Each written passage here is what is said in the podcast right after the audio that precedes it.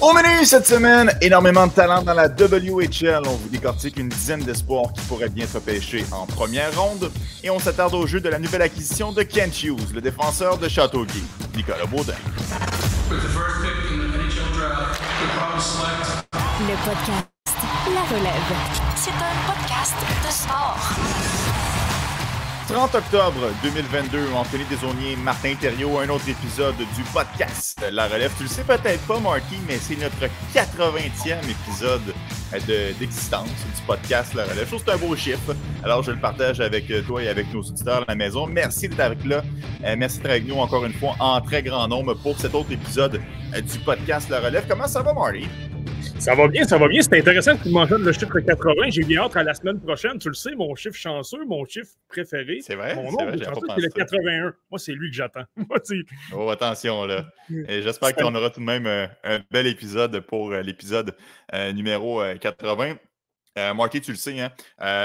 le Canadien de Montréal a mis la main sur Nicolas Baudin dans les derniers jours, même s'il est quand même un peu plus vieux et que ce n'est pas un espoir à proprement dit comme on le fait habituellement puisque c'est un jeune joueur et qu'il est maintenant acquis euh, dans l'organisation du Canadien de Montréal, on s'est dit que ce serait peut-être pertinent euh, pour voir la maison qu'on en dresse un, petit portrait.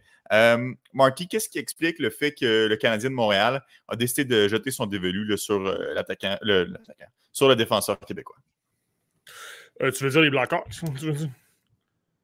Ben, que le Canadien est allé le chercher. Euh... Ah, jeter leur dévolu, ouais, j'avais. Ouais, non, mais dans le sens. Euh, oui, ben oui, je comprends que c'est une expression qu'on utilise souvent dans le repêchage. Là. Euh, mais qu'est-ce qui a fait en sorte que Kent Hughes s'est tourné vers Nicolas Baudin pour le rapatrier dans ses rangs? C'était mieux, c'était mieux formulé comme ça. Ben, écoute, la question est bonne. Je te dirais que c'est intéressant, c'est un, peu, un peu mystérieux parce qu'on ne se le cachera pas. S'il y a une chose que les Canadiens ne manquent pas dans la banque d'espoir, c'est bien des défenseurs gauchers. On en a à la tonne. On a des Lane Hudson, on a des William Trudeau, on a des Mathias Norlinder, des Caden Gooley, des Arbor Jacker. Et je pourrais pratiquement continuer comme ça jusqu'à demain matin. C'est dire à quel point il y en a énormément. Euh, moi, je pense que c'est tout simplement. tu sais, on, arrête. Je suis le premier à mentionner les bons coups de Kent Hughes depuis qu'il est débarqué. Il profite de chaque situation pour tirer avantage de la situation d'une équipe ou d'une situation pour aller chercher un joueur dont la valeur est peut-être moindre ou euh, euh, tout simplement se départir d'un d'un joueur au bon moment. Je pense que c'est davantage ça qu'il faut voir. Je pense que les Blackhawks de Chicago avaient un peu euh, jeté la serviette dans le cas de Nicolas Baudin. c'est un choix, c'est un ancien choix de premier tour, mais je pense qu'on n'était peut-être pas tout à fait satisfait de son développement, de la façon qu'il jouait. On ne se le cachera pas. Depuis là, Carl Davidson en tant que directeur général, on a, on a tenté d'y aller pour une autre direction. Et je pense que c'est davantage ça. Je pense que c'est clair et net. Les Blackhawks tente du moins une reconstruction, tente peut-être d'obtenir un corner Bédard au prochain repêchage. Donc là, je pense qu'on se départit d'énormément de jeunes joueurs et d'espoirs qu'on aime un peu moins. Kirby Dact en est un qui est maintenant avec les Canadiens. Et là, c'est peut-être euh, Nicolas Baudin. Je vais être honnête avec toi, je ne suis pas certain de comprendre ce que Carl Davidson veut faire en allant chercher un pour un un, un Camillus. Moi, Camillus, je te dirais, je voyais quelque chose de quand même assez prometteur à son année de repêchage, mais forcé d'admettre qu'avec les années, on, pouvait se dire que c'était tout simplement un joueur de, quatrième trio qui était très bon défensivement et qui avait un lancer correct. Mais il n'y a pas le talent, il n'y a pas le côté, je mentionne souvent le côté exceptionnel, il n'y a pas le côté exceptionnel pour dire je veux miser sur lui pour devenir un vétéran dans la LNH. Et là, tu regardes la banque d'espoir des Canadiens, il y en a énormément. Moi, je suis renversé. Je trouve que c'est un véritable vol de Kent Hughes d'obtenir un, un ancien choix de premier tour qui a encore du bon hockey à offrir contre quelqu'un quelqu'un que moi, personnellement, premièrement, il était à Trois-Rivières, Camillus. Et deuxièmement, ben, ce n'est pas quelqu'un que je voyais vraiment dans les plans des Canadiens. Je ne pense pas que Kent Hughes non plus. Non, exact. Je pense que dans, le pire des cas, c'est une transaction qui ne va absolument rien donner. Mais on ne peut pas être perdant euh, de cette transaction-là. Et je pense que les Blackhawks ont sensiblement le même point de vue. Il n'aimait pas la façon que Nicolas Baudin se développait. Il se disait, bon, pourquoi ne pas essayer quelqu'un d'autre, voir si ça ne pourrait pas cliquer ici. Euh, la différence, c'est que Nicolas Baudin, c'est un choix de premier tour des Blackhawks en 2018 et il a quand même certaines, euh, certains attributs, certaines aptitudes qui peuvent plaire. on parle beaucoup de, euh, de son coup de patin. Qu'est-ce que, tu pourrais dire, Marky, sur son coup de patin?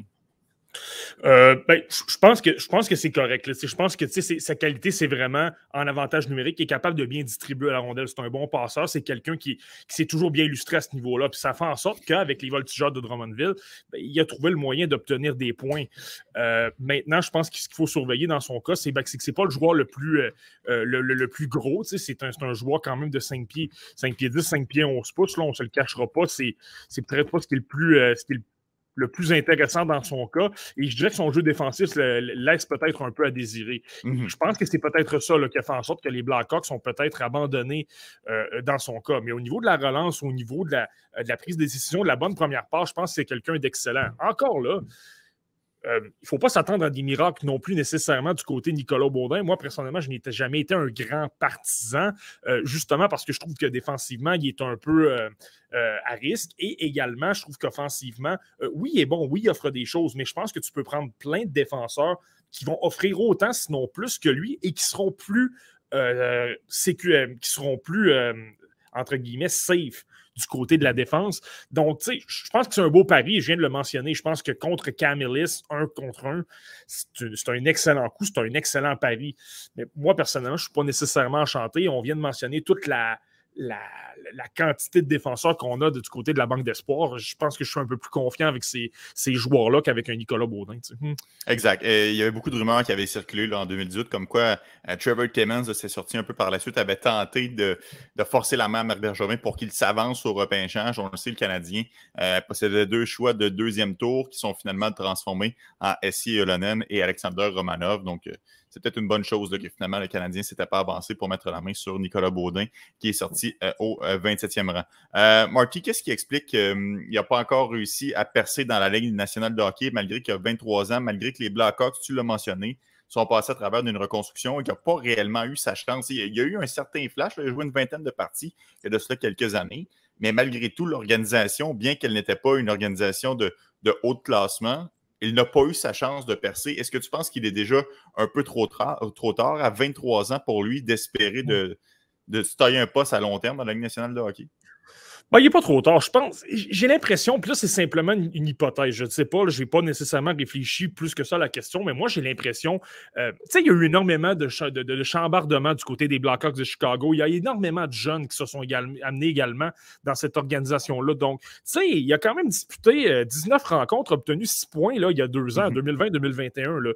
Euh, donc, tu sais, il y a eu un certain succès. Je me souviens qu'il avait été invité au championnat mondial de hockey et il avait montré de belles choses, justement, avec la relance, le coup de patin, le la, première passe, il avait montré de très belles choses oui, c'était une grande patinoire, donc c'est plus facile, tu as plus d'espace, mais quand même, il avait montré de belles choses, il y avait une certaine confiance. On pouvait s'attendre à ce qu'il ait euh, un peu de succès pour la saison suivante et que les Blackhawks lui, lui, lui, euh, lui en donnent davantage. Mais là, je pense qu'il y a eu peut-être la controverse au niveau de Stan Bowman. On a changé de directeur général par la force des choses. Euh, il y a mm-hmm. énormément de membres de l'organisation qui sont partis et on dirait que là, par la suite, la nouvelle organisation, eux, étaient peut-être un moins enchantés par Nicolas Baudin. Et c'est un peu la même chose dans le cas Kirby Dack, dans le fond. Euh, Kirby Dack, on l'a quand même repêché troisième au total du côté de l'air Stan Bowman. On lui a fait confiance pendant plusieurs années. Là, Carl Davidson s'amène et lui, clairement, aime moins certains détails de, Kirby Dack. Il a préféré l'échanger pour obtenir un 13e choix au total et finalement repêcher Frank Nazer. Moi, je pense que c'est comme ça qu'il faut le voir. Je pense qu'il était euh, aimé par l'ancienne, euh, garde, puis avec raison, c'est pas pour rien qu'on l'a repêché au premier tour. Mais là, par la suite, euh, je pense que c'est simplement un changement puis qui a fait en sorte que peut-être. Euh. Il y a, peut-être. Euh, son étoile a peut-être un peu pâli, si on, peut dire. Hmm.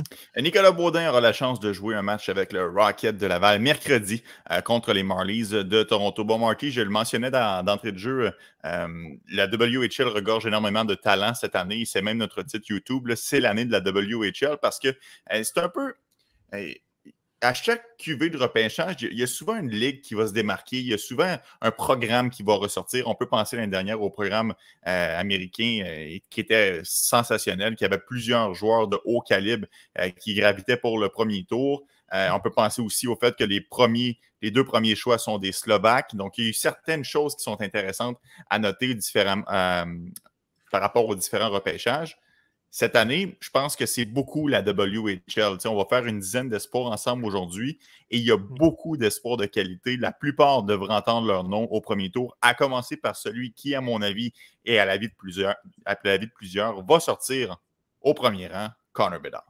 Mais là, de, plus en plus, on commence à contester tout ça. Là. Arrêtez. Ah non, mais ça, là. Pas moi pas là-dessus, Marty. Ben, moi, j'adore Adam Fantilli, mais là, je suis obligé d'admettre que l'an dernier, je disais qu'on dormait sur Adam Fantilli.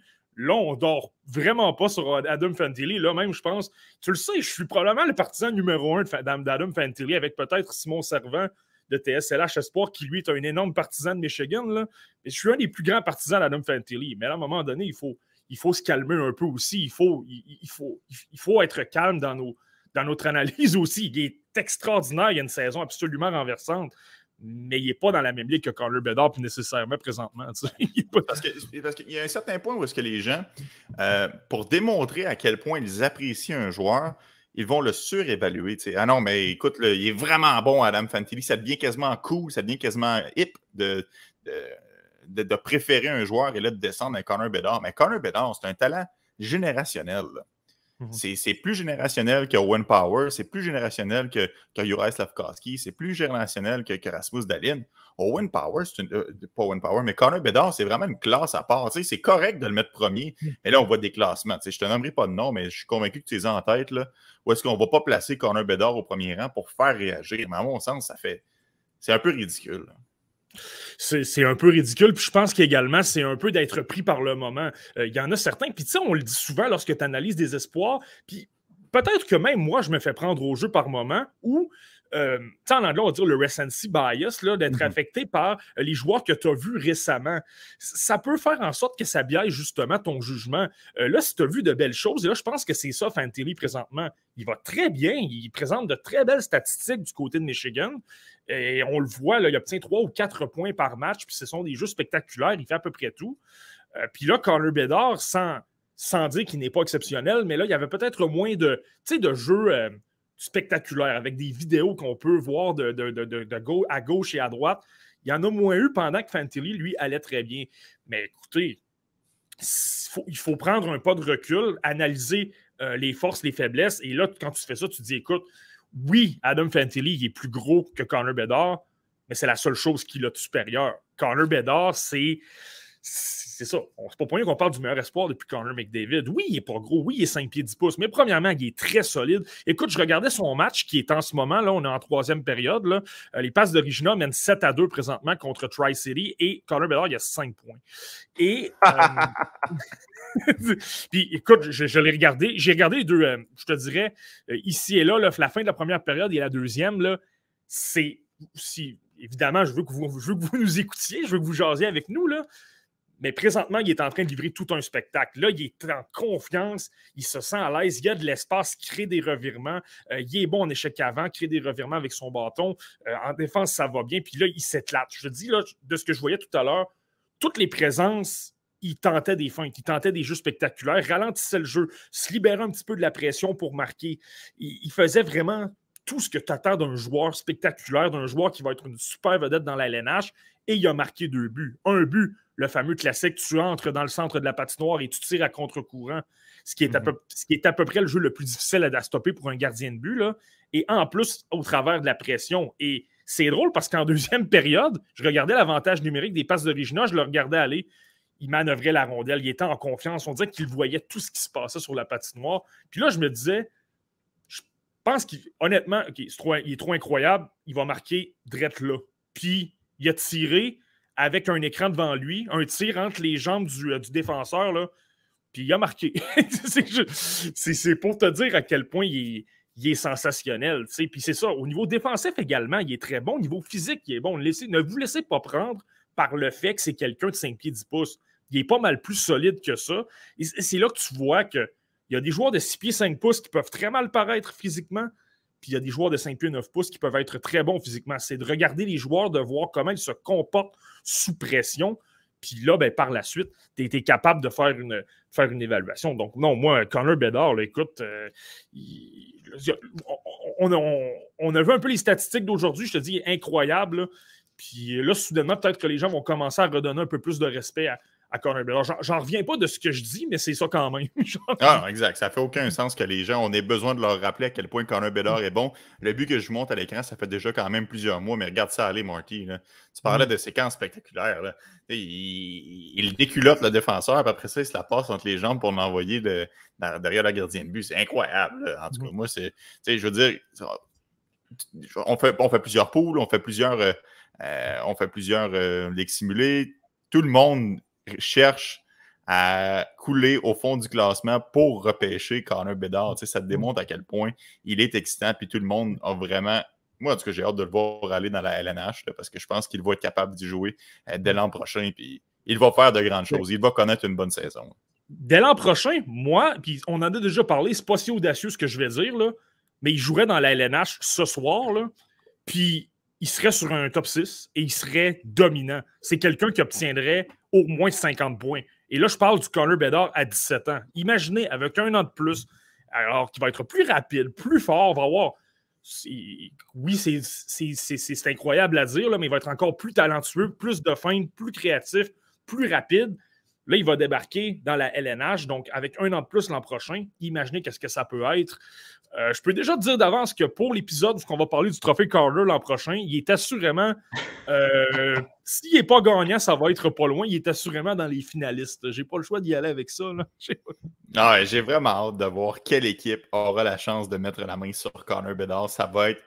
On parle d'un tournant dans, un, dans une franchise. quand les Penguins de Pittsburgh ont mis la main sur Sidney Crosby, ils avaient eu la chance de mettre la main sur Malkin l'année précédente. Ça a vraiment fait un vent de changement. Et évidemment, Marc-André Fleury en 2003.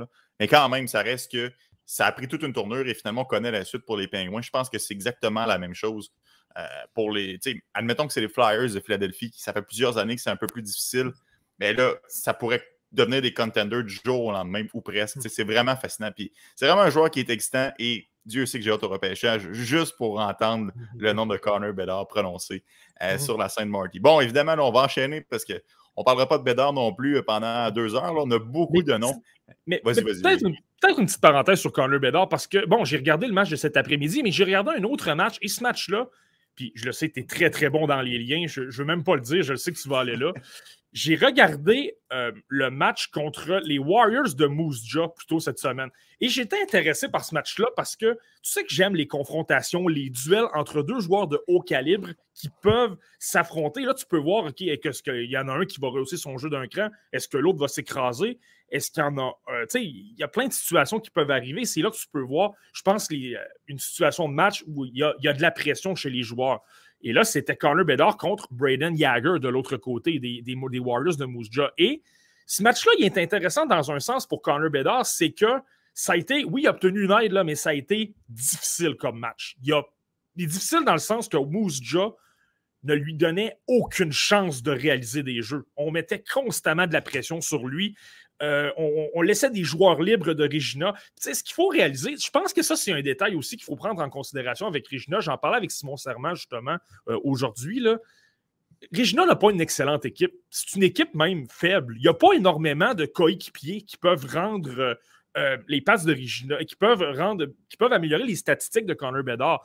oui, son, son meilleur coéquipier, c'est Tanner House, un joueur qui est admissible au repêchage 2024.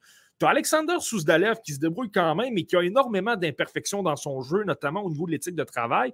Et là, après ces deux joueurs-là, tu as, Stanislav Zvozil en défense, mais sinon, là, tu personne. C'est une équipe, ça ressemble beaucoup à, à Shane Wright l'an dernier.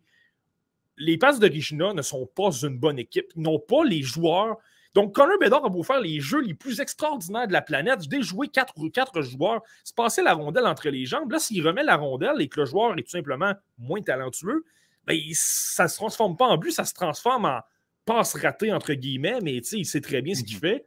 Ou le tir est stoppé, ou il y a tout simplement le joueur est une fraction de seconde, de seconde en retard et la défense adverse peut le stopper. Et dans le match contre Mousja, j'ai une séquence en tête qui me vient en tête. Là. Il y a un 3 contre 2 pour euh, Regina. C'est Alexander Souzdalev qui a la rondelle.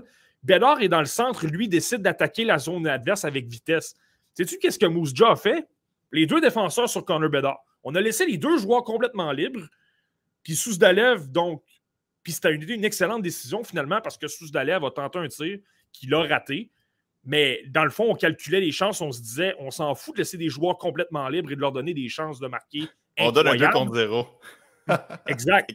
Puis, mais, mais ça tout le match. Il y a des séquences en avantage numérique. On laissait les deux joueurs de flanc complètement libres.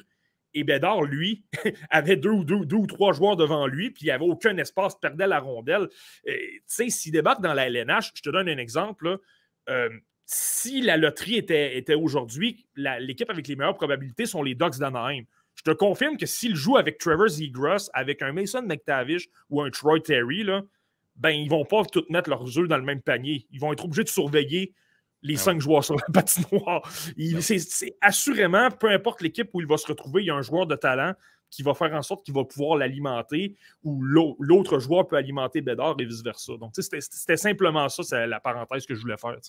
Oui, tu, l'as un peu mentionné qu'il n'a pas une grande équipe devant lui. Ça rejoint la, question de, de, PL Lapointe Vizina qui t'a écrit euh, sensiblement dans les mêmes temps. Crois-tu qu'il va être échangé dans ce cas-là dans la WHL? Ben, je ne penserais pas. C'est un peu comme Shane Wright l'an dernier avec les, euh, avec, les, euh, avec les, les Frontenacs de Kingston je veux dire, tous ceux qui suivent les espoirs depuis des années, que ce soit Sidney Crosby avec l'Océanique de Rimouski, euh, Nathan McKinnon avec les, euh, les d'Halifax, puis je pourrais nommer des équipes comme ça. Là.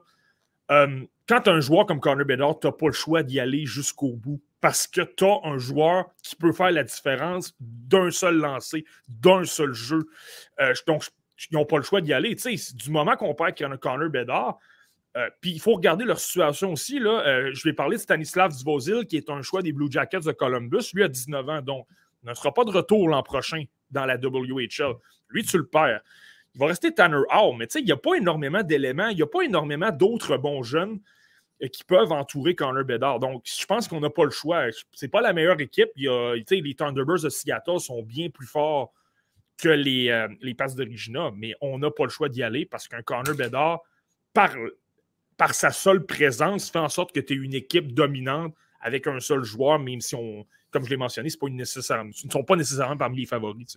Oui, puis on, pense souvent à, l'aspect euh, euh, amateur de hockey, mais on va aller chercher un retour pour le joueur, l'aspect hockey, mais il y a quand même un aspect financier aussi, un aspect renommée, réputation, d'être l'équipe par laquelle Connor Bedard se fait repêcher, des pads de Regina, Connor Bedard. Ça, ça vaut quand même quelque chose euh, pour les formations. Donc, ça aussi à prendre en considération euh, dans l'équation. Bon, Marty, évidemment, là, tu me l'as mis sur la palette.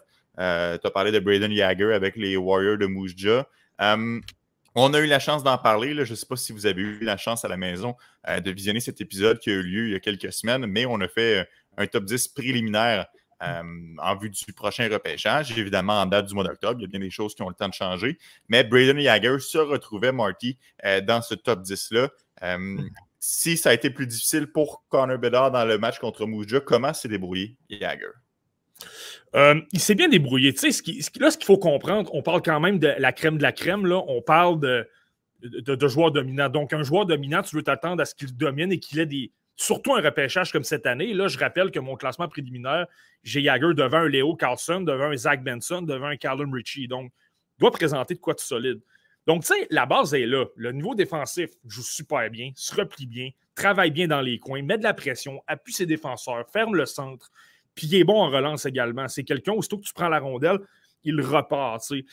Euh, j'ai bien aimé son match. Honnêtement, là, je me demande si justement, euh, pas que ça s'est concrétisé au niveau des points, mais je pense que ça peut éventuellement, euh, peut éventuellement débloquer. Moi, je trouve que, premièrement, son, son compagnon de trio, c'est. correction. Euh, dans le fond, Jagger Furcus, qui n'était pas sur son trio lors du match que j'ai regardé, jouait simplement en avantage numérique avec lui. On laisse séparer les deux joueurs. Normalement, ils sont ensemble, mais là, on les a séparés. Euh, mais Jagger a bien fait, honnêtement. Vraiment, il y, a, une grosse performance. Comme je disais, défensivement, il était bon. Euh, je pense qu'au niveau de la vision, on a vu à quel point il est capable de, bien faire également. Aussitôt qu'il récupérait la rondelle, tu le sais à quel point j'aime l'exécution des eaux, les jeux rapides qui sont très transposables à la LNH. Ben, très souvent, euh, il voyait une option de passe très près de la ligne bleue adverse, des longues passes. J'ai vu ça deux, ou trois fois. Des très bonnes relances, donc tu étais capable d'être rapide et ça donnait euh, des chances de marquer. Et là, on ne se cachera pas, ce match-là, justement, la mission, c'était de contrer Connor Bedard, c'était de mettre énormément de pression. Euh, donc, je pense qu'on voulait davantage gagner un bon vieux match de 2-1 et ça s'est justement terminé 2 1. Là. Euh, Braden Yager a, obtenu, obtenu une aide. Là, donc, je pense que c'est tout simplement c'est tout simplement très bien. Ça, il y a une bonne performance. Maintenant, c'est sûr que là, si tu le compares à Leo Carlson qui est présentement en feu dans la SHL, euh, à Zach Benson, lui, on y reviendra. Là. Mais je, je, veux dire, je pense qu'il faut, il faut faut tout simplement, faut tout simplement attendre de voir s'il va, va, prendre son envol. J'aurais le goût de dire que présentement, j'adore ce que je vois, je le trouve très complet, autant qu'il y a deux semaines. Mais le problème, c'est qu'il en donne peut-être un petit peu moins au niveau offensif. Donc, si ça continue comme ça, moi, je suis conservateur. Je ne bouge, je ne change pas d'idée rapidement, certainement pas au début de la saison. Mais si ça continue comme ça, la compétition est trop relevée au sommet pour dire que tu peux le laisser quatrième. Tu vas être obligé de le descendre de, quelques rangs, mais, j'aime quand, même la combinaison qu'il est bon défensivement, euh, très bon en relance. Et euh, en fait, j'ai mentionné une aide, là, mais c'était un but qui a marqué contre Regina. un but en avantage numérique, une très belle passe de, Jagger Furcus d'un bout à l'autre, d'un côté euh, et de l'autre de la patinoire. Lancé foudroyant, de la façon qu'il se démarque, là, probablement l'un. Après Connor Bedard, peut-être le meilleur lancé de ce repêchage-là. Donc, je pense qu'on l'a encore vu dans ce match-là. Euh, tu disais, Marty, tu n'es pas de genre à changer tes listes rapidement. Tu n'es pas de genre à mettre Connor Geeky euh, premier pour finalement le sortir ton top 10 euh, dans les mhm. semaines suivantes? Ou, mhm. ben, C'est pour ça que je publie un top 10. Je veux quand même pas trop. je veux pas que ça a l'air fou, mais que j'ai un joueur 36e et qu'il se retrouve 5e. Puis, puis ça arrive, justement, on voit des données qui changent le portrait. On pense qu'il n'est pas offensif. On change d'idée parce qu'on voit qu'il a amélioré son jeu offensif, en montre plus, est meilleur en série toutes sortes de données comme ça qui peuvent influencer. Je pense que le top 10 donne une belle, un beau portrait tout au long de la saison, dans mon cas du moins. Puis lorsqu'on débarque à la fin de la saison, là, on peut vraiment euh, montrer un jugement définitif. Exact. là, on y va, là, on y va avec une bonne vieille liste et là, on présente vraiment toutes les qualités, tous les défauts et on les a vus progresser toute l'année. Donc, on a pas mal d'une idée. Puis évidemment, il y a des erreurs, il y a des bons coups, là, je veux dire, comme un, comme un peu tout le monde. Mais là, c'est là par la suite que tu peux prendre une, tu peux, être plus confiant un petit peu dans ta liste parce que tu les as vus jouer pendant, très longtemps. Là, au mois d'octobre, il y a encore euh, beaucoup d'eau qui va couler sous les ponts. Hmm. Exact. Euh, bon, Marty, tu le disais, le Braden Yager était quand même euh, haut placé dans ton classement préliminaire. Considères-tu qu'il y a quelqu'un, que ce soit Leo Carlson, que ce soit Zach Benson ou peu importe, qui pourrait venir déloger le top 3 de Connor Bedard, Matvey Mishkov et Adam Fantilli à la fin de la saison? c'est pas impossible dans la situation où Mishkov, il y a énormément de points d'interrogation. Il y a le point d'interrogation de son contrat, donc euh, je répète la situation, mais dans le fond, il est sous contrat dans la, euh, avec le Scott Saint-Pétersbourg dans la KHL jusqu'en 2026. Donc, quoi qu'une équipe de la LNH veut faire, on ne peut pas, on ne peut pas simplement ne pas le faire jouer dans la LNH. On ne peut même pas envoyer euh, de membres de l'équipe de développement pour mhm. l'encadrer, pour le développer on le laisse à la merci du Scott Saint-Pétersbourg. Euh, et moi, ben, tu le sais, je ne suis pas un énorme partisan du système de développement en Russie. Je trouve que c'est très, euh, euh, c'est très vieux jeu, c'est très archaïque. On a tendance à les punir s'ils font une erreur. On veut qu'ils perfectionnent leur jeu défensif. On leur donne trois ou quatre minutes. Puis là, je suis généreux quand je dis quatre minutes. Parfois, c'est même moins que ça. On ne leur donne pas beaucoup de temps de jeu, n'ont pas l'occasion d'exploiter leur talent, de se développer, de prendre de la confiance. Je pense qu'il y a quelque chose à travailler là-dessus. Donc, si tu as cette situation-là avec Matvey Mishkov et que de l'autre côté, tu Léo Carlson qui est très bon, lui également dans une ligue d'hommes, contre des anciens de la LNH là-dedans, euh, tu n'auras pas le choix peut-être de dire je vais placer un Carlson troisième ou euh, Zach Benson, on a des données pas mal depuis un an. C'est quelqu'un qui est très intense, qui a, performé sous pression. Là, je, me, vais un peu le punch de tout à l'heure, mais sais, il y a énormément de talent. Ils ont tous présenter de belles choses selon, les, euh, selon un niveau de compétition à un jeune âge, ben, il faut quand même que tu le considères. Je pense que les chances sont minces, mais les chances sont là quand même. Hmm. Parlons-en, Marty, de, Zach Benson. Bon, c'est le dernier euh, joueur qu'on aborde, qu'on a déjà eu la chance de parler là, dans le podcast il y a deux semaines. c'est le joueur qui se démarque le plus, à mon avis, du Ice de Winnipeg. Hein, on le sait, il était déjà très bon l'année dernière dans une équipe qui comptait Mathieu Savoie et Connor Geeky. avec une année de plus, euh, il en fait voir de toutes les couleurs à son adversaire. Euh, qu'est-ce qu'il y a à dire de plus, Marty, sur Zach Benson que tu ne nous as pas déjà mentionné il y a 14 jours? Ben, il n'y a pas énormément de choses, à, l'exception peut-être du fait qu'il confirme certaines choses. Comme je l'ai mentionné il y a deux semaines, je l'ai surveillé quand même pas mal l'an dernier. Il y a eu un très beau parcours en série. Le Ice de Winnipeg a été éliminé par les All Kings d'Edmonton, l'équipe de Caden Goulet, l'équipe de Jake Neighbors, l'équipe de Sébastien Cossa. Donc, une équipe puissante, mais Zach Benson, tu vois, était le meilleur joueur du Ice de Winnipeg. Et honnêtement, je regardais les matchs de cette semaine et je suis obligé d'admettre que je pense que Zach Benson était encore une fois le meilleur joueur de cette équipe-là. Puis, tu sais, il mhm. présente tout. Euh, oui, il n'est pas très gros, lui non plus, 5 pieds 9 pouces, mais c'est là qu'il ne faut pas s'arrêter simplement à, la taille. Oui, il est 5 pieds 9 pouces, mais il est hyper compétitif. Il est toujours dans le trafic, toujours en train. Euh, il n'a pas peur. Lui, il en redemande. Lorsque tu veux le frapper, il en redemande. Il veut protéger la rondelle. Puis, et là, il a un niveau d'habileté tellement incroyable. Il a tellement des mains en or. Il est capable de faire toutes sortes de jeux. Euh, que ce soit sous pression le long des rampes euh, au centre de la patinoire. Puis là, il est capable d'alimenter ses coéquipiers avec de superbes beaux jeux. Tu sais, après Bédard et Mishkov, c'est probablement celui qui a les plus belles habiletés. Euh, même, plus que Fantilli. Fantilli en a de très, très, très bonnes, des habiletés, c'est pas ça du tout. Mais c'est dire à quel point Benson est incroyable à ce niveau-là. Lorsque tu lui mets sous pression, il est très bon. Puis on l'a vu dans les, dans les, moments importants également. Je te parlais des séries de l'an dernier dans la WHL. Il a été encore meilleur que durant la saison. Ça, je pense qu'il faut le prendre en considération également. Donc, c'est. Et, c'est là un peu, c'est là un peu mon point. Je te dirais, lorsque je l'ai vu lors de la Coupe Linka Gretzky, j'avais une légère hésitation de me dire est-ce qu'il y a de la difficulté lorsqu'il est le long des rampes? Est-ce qu'il se fait immobiliser? Est-ce qu'il a un style qui se transpose bien à la LNH Est-ce qu'il roule les mises en échec, dans le fond?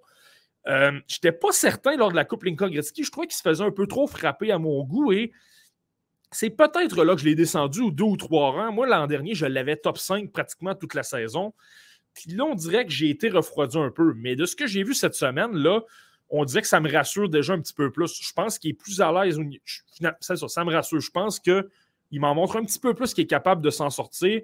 Parce que ces jeux, oui, de temps en temps, il garde la rondelle trop, longtemps, peut se faire frapper, mais de temps en temps également, c'est rapide. Donc, ça me laisse penser que lorsqu'il va débarquer dans la LNH, il va simplement s'ajuster à la situation de jeu qu'il va, avoir devant lui. S'il y a un joueur qui lui applique la pression rapidement, il va se débarrasser de la rondelle rapidement, va avoir une option de passe et comme il a une vision de jeu absolument incroyable, il va réussir à faire un jeu euh, vraiment, là, pour créer une chance de marquer A, là, vraiment une très bonne chance de marquer. Ça, je ne suis, pas inquiet, je suis pas inquiet du tout à ce niveau-là. Euh, donc, c'est simplement de voir comment il va continuer à se progresser, s'il va continuer à s'améliorer davantage. Et écoute, c'est certain que s'il n'y a pas de progression et que qu'il débarque en série, ça va, ça va soulever quelques interrogations. Mais moi, j'ai le goût, si je regarde dans ma boule de cristal, on l'a vu l'an dernier, moi, je pense qu'il va simplement continuer de, se renforcer, d'être plus rapide, d'avoir plus de talent. Puis je m'attends à avoir un Zach Benson vraiment incroyable dans les gros moments, que ce soit dans le match des meilleurs espoirs ou lors des séries éliminatoires. Je m'attends à quelque chose d'assez euh, euh, d'assez explosif. Ah oui, ne perdez pas de vue euh, cette saison, Zach Benson. je pense qu'il va avoir encore une fois une très belle campagne dans la WHL. Bon, Marty, là, ça commence. Là, on s'amuse pour vrai. On parle des joueurs qu'on n'a pas encore eu la chance de t'entendre sur eux euh, dans les derniers jours. Allons-y avec Riley Height, hein, l'attaquant euh, des Cougars de, Prince George. un joueur intelligent, un joueur créatif, un joueur avec un bon coup de patin. Comment, quels sont les qualificatifs que tu donnerais à Marty pour, pour bien le décrire? Ben, je pense que tu as quand même assez bien résumé en quelques mots. Là. Riley Height, il faut vraiment le voir comme ça. Moi, c'est quelqu'un qui m'avait renversé lors de la Coupe Linka Gretzky, lui également. Il jouait, si je ne me trompe pas, il jouait avec sur le trio de Callum Ritchie, sur le deuxième trio. Puis j'avais été renversé parce que justement, il était très explosif, très dynamique, n'avait pas peur d'attaquer les défenseurs adverses en protégeant la rondelle avec son épaule. Euh, puis j'ai toujours eu une espèce de faible pour les, euh, joueurs avec plus de avec une créativité incroyable, avec une vision de jeu exceptionnel. Je suis plus passeur, on dirait, dans mes préférences que buteur. Euh, Air Height là-dessus, ben, je l'adore parce que justement, capable de contrôler la rondelle vraiment euh, en périphérie, vraiment le long des rampes, puis est capable de faire de très, très, très belles relances. Euh, sa prise de décision est capable d'être rapide. il y a de l'exécution, il n'y a pas de problème à ce niveau-là. c'est quelqu'un qui est capable de garder la rondelle également. Donc, justement, si tu appliques de la pression, on va être capable de. pas, ne sera pas, sera intimidé par ça, va vouloir continuer à faire un jeu va vouloir remettre à un coéquipier par la suite. Euh, ça, je ne suis, pas inquiet à niveau, du tout à ce niveau-là. C'est ça. C'est pas le joueur qui veut absolument marquer. Je ne l'ai pas vu décocher énormément de lancers lors des matchs que, que j'ai pu regarder. Là. Euh, donc, ça, je pense qu'il faut peut-être à garder en, tête. Je pense que ce ne sera pas un marqueur dans la LNH. Euh, l'autre point, par contre, là, présentement, Aspirin George, il joue au centre.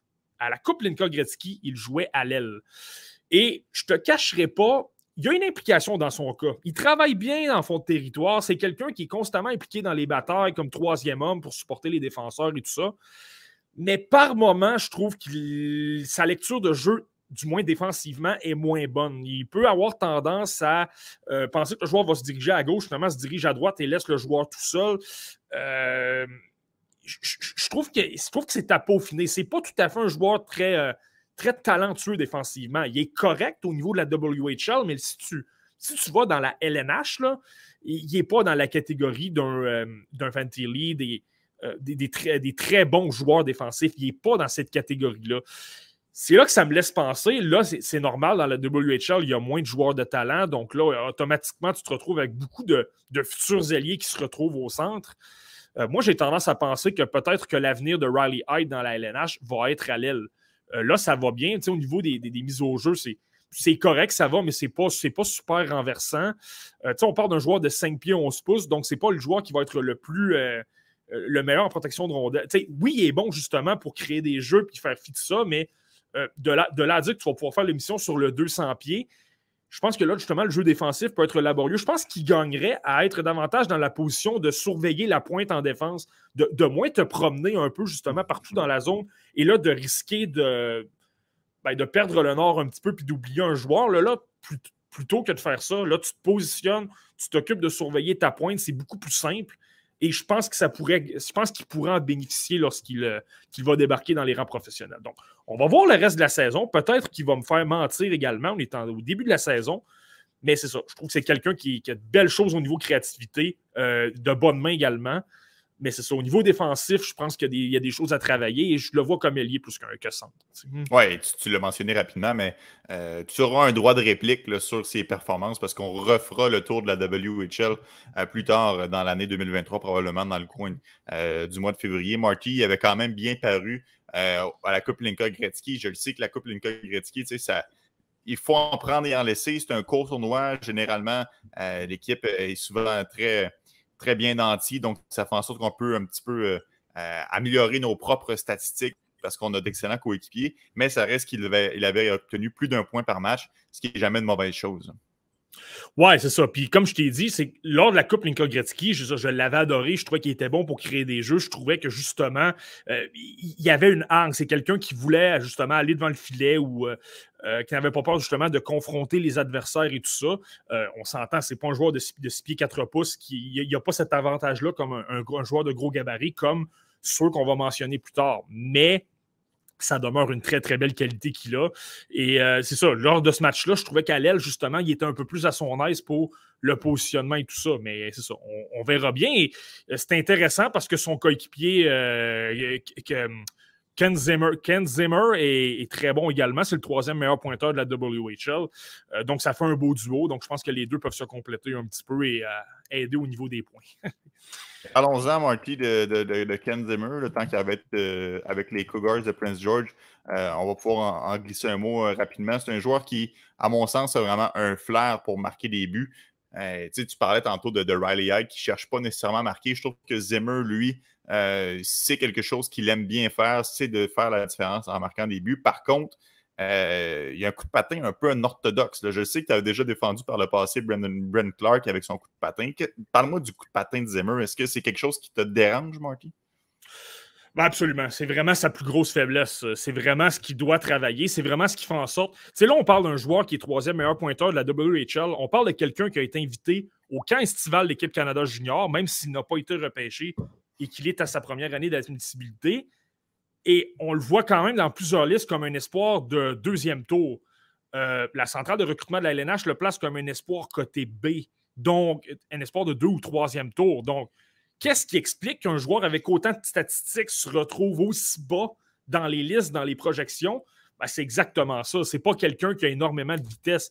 c'est surtout l'explosion, je pense. Je pense que lorsqu'il a le temps de prendre son envol, tu un peu euh, l'expression que j'utilise, c'est une bonne vieille locomotive.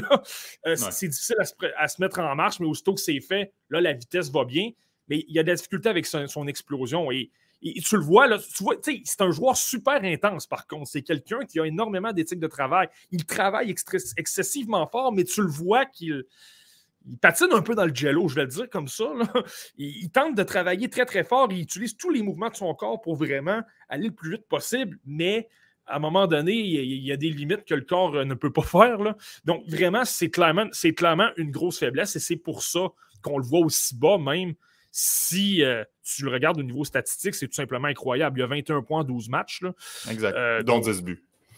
Exact. Mais par contre, c'est ça, tu l'as mentionné, un flair pour le filet, c'est quelqu'un qui adore se positionner autour du gardien de but?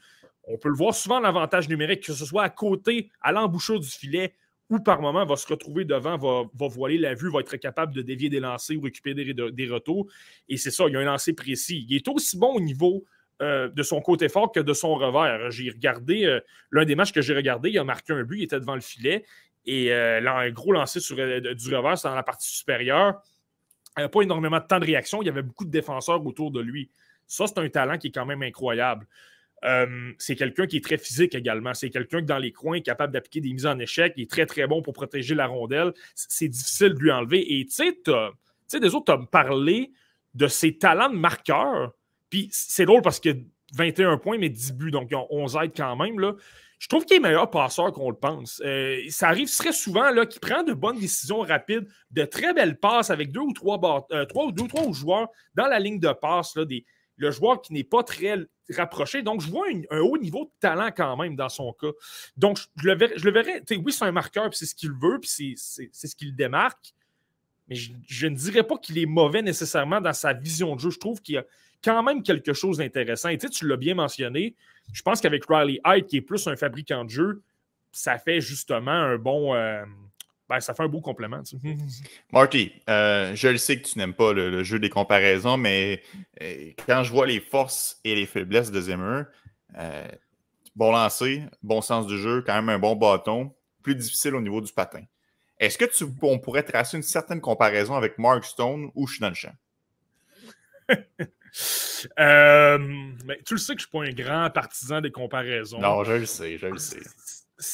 Je pense que Mark Stone, euh, Zimmer est bon défensivement, se débrouille bien, mais tu sais, Mark Stone, c'est pas pour rien qu'il a été finaliste au trophée Selkie, c'est que lui, c'est A1 comme au niveau défensif. Il est incroyable. Est-ce que Zimmer est dans cette ligue-là? Je suis pas complètement certain. Est-ce qu'il a la puissance du lancer de Mark Stone? Euh, il est bon, Zimmer. Est-ce que je le placerai dans la même catégorie que Marston? Je vais me calmer un peu. Moi, ce qui me fait penser un peu, puis encore là, je te dis pas que c'est la même chose, c'est pas le même joueur non plus. Ça me fait un peu penser à Reed Schaefer du repêchage de l'an dernier qui joue avec les Thunderbirds de Seattle. Mhm. C'est un, late également, donc Zimmer, lui, c'est un late aussi. Là. On parle de deux late. On parle de deux joueurs avec des gabarits quand même euh, intéressants, qui sont quand même bons dans les coins. Intense. Euh, intense. On parle de joueurs qui étaient peut-être. Euh, dans le cas de Zimmer, était peut-être un peu plus sous le radar, là, mais tu sais, euh, Schaefer, ça a été une progression sur le tard. Mais on, parle de deux joueurs qui, jouent un peu de la même façon. Donc, dans les, coins s'illustrent. Ce sont des gars qui ont quand même de l'intensité, capables d'appliquer des mises en échec, de, de garder la rondelle un petit peu.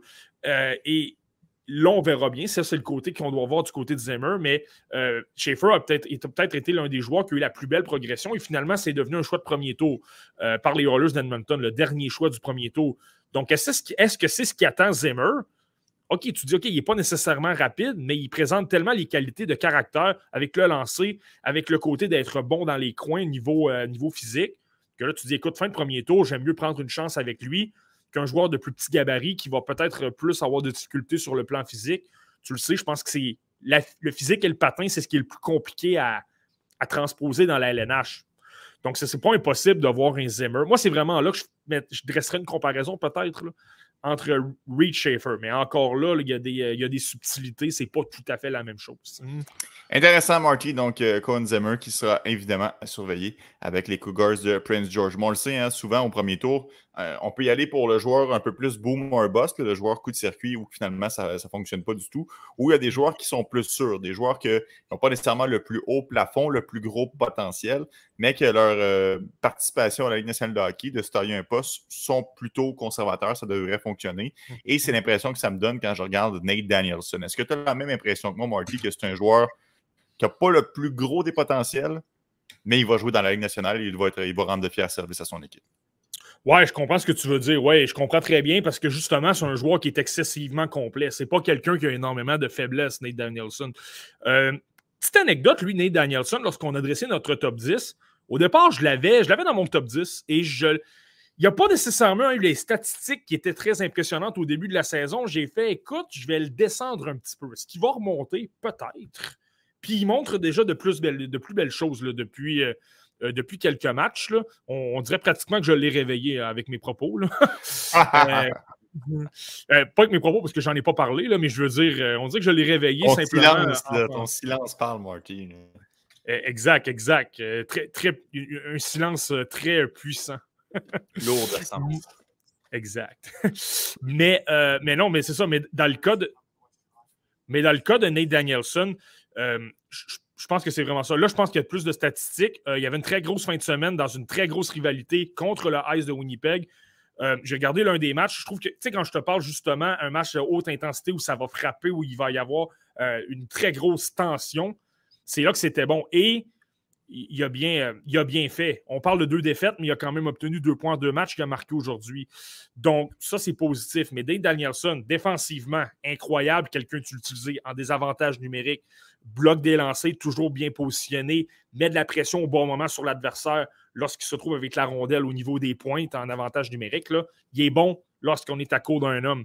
C'est quelqu'un qui a un bon coup de patin, donc pour faciliter le jeu de transition, toujours très près des défenseurs, prend la rondelle, fait une, passe très rapide, ça, ça, permet de créer de la relance très rapide. Il est bon, il est vraiment bon à ce niveau-là, Nick Danielson.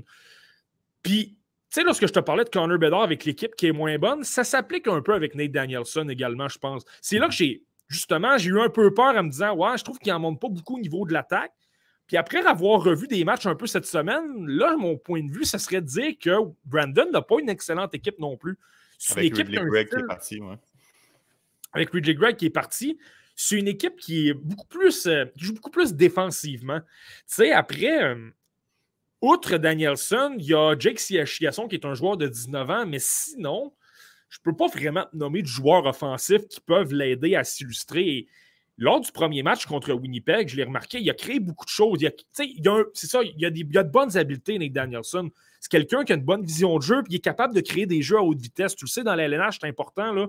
Surtout mhm. qu'il y a davantage de, de, contre-attaques, de transitions qui mènent à des chances de marquer. Ça l'aide beaucoup plus. Donc, je pense qu'il y, a, finalement, je pense qu'il y a quelque chose à faire, mais la plupart de ces jeux ne sont tout simplement pas saisis par ses coéquipiers parce qu'ils ont moins de talent ou on, tire dans les baies vitrées, on n'est pas capable de, concrétiser les chances de marquer. Euh, je pense que c'est vraiment à ce niveau-là. Mais Danielson également, je pense que c'est quelqu'un qui vise davantage à, créer des jeux. il est capable de marquer, mais je pense qu'il veut davantage alimenter ses coéquipiers. C'est quelqu'un qui va vraiment s'assurer que tout le monde soit meilleur autour de lui. Tu sais, tu me parles de comparaison. Désolé, là, tu, tu, aimes les, tu aimes les fameuses comparaisons. Euh, il y en a un, moi, qui ça me fait penser. Encore là, il y a des subtilités, c'est pas parfait. Mais je pourrais pratiquement dire que ça ressemble beaucoup à Anton Lundell. Rappelle-toi Anton Lundell en 2020. Anton Lundell, il y a des gens qui disaient que c'est un futur joueur de troisième trio. Il y a des gens qui l'avaient dans les environs de 25e dans la moi, je pas. Hmm. C'est ça. Je me rappelle que toi, tu l'aimais pas. pas Pierre, là, mais bon, qu'est-ce que hmm. des choses qui arrivent. Tu disais tout sauf Anton Lundell avec les Canadiens. Pas besoin de répéter ça, moi. Mais bon, il y a des gens, puis je te lance pas la pierre, tu as fait d'autres excellents coups également. Le cas de Kulik va très bien dans la Ligue américaine et lui, tu le voulais. Tu sais yes. Mais tu as raison pour Anton Lundell, c'est pas une mauvaise comparaison.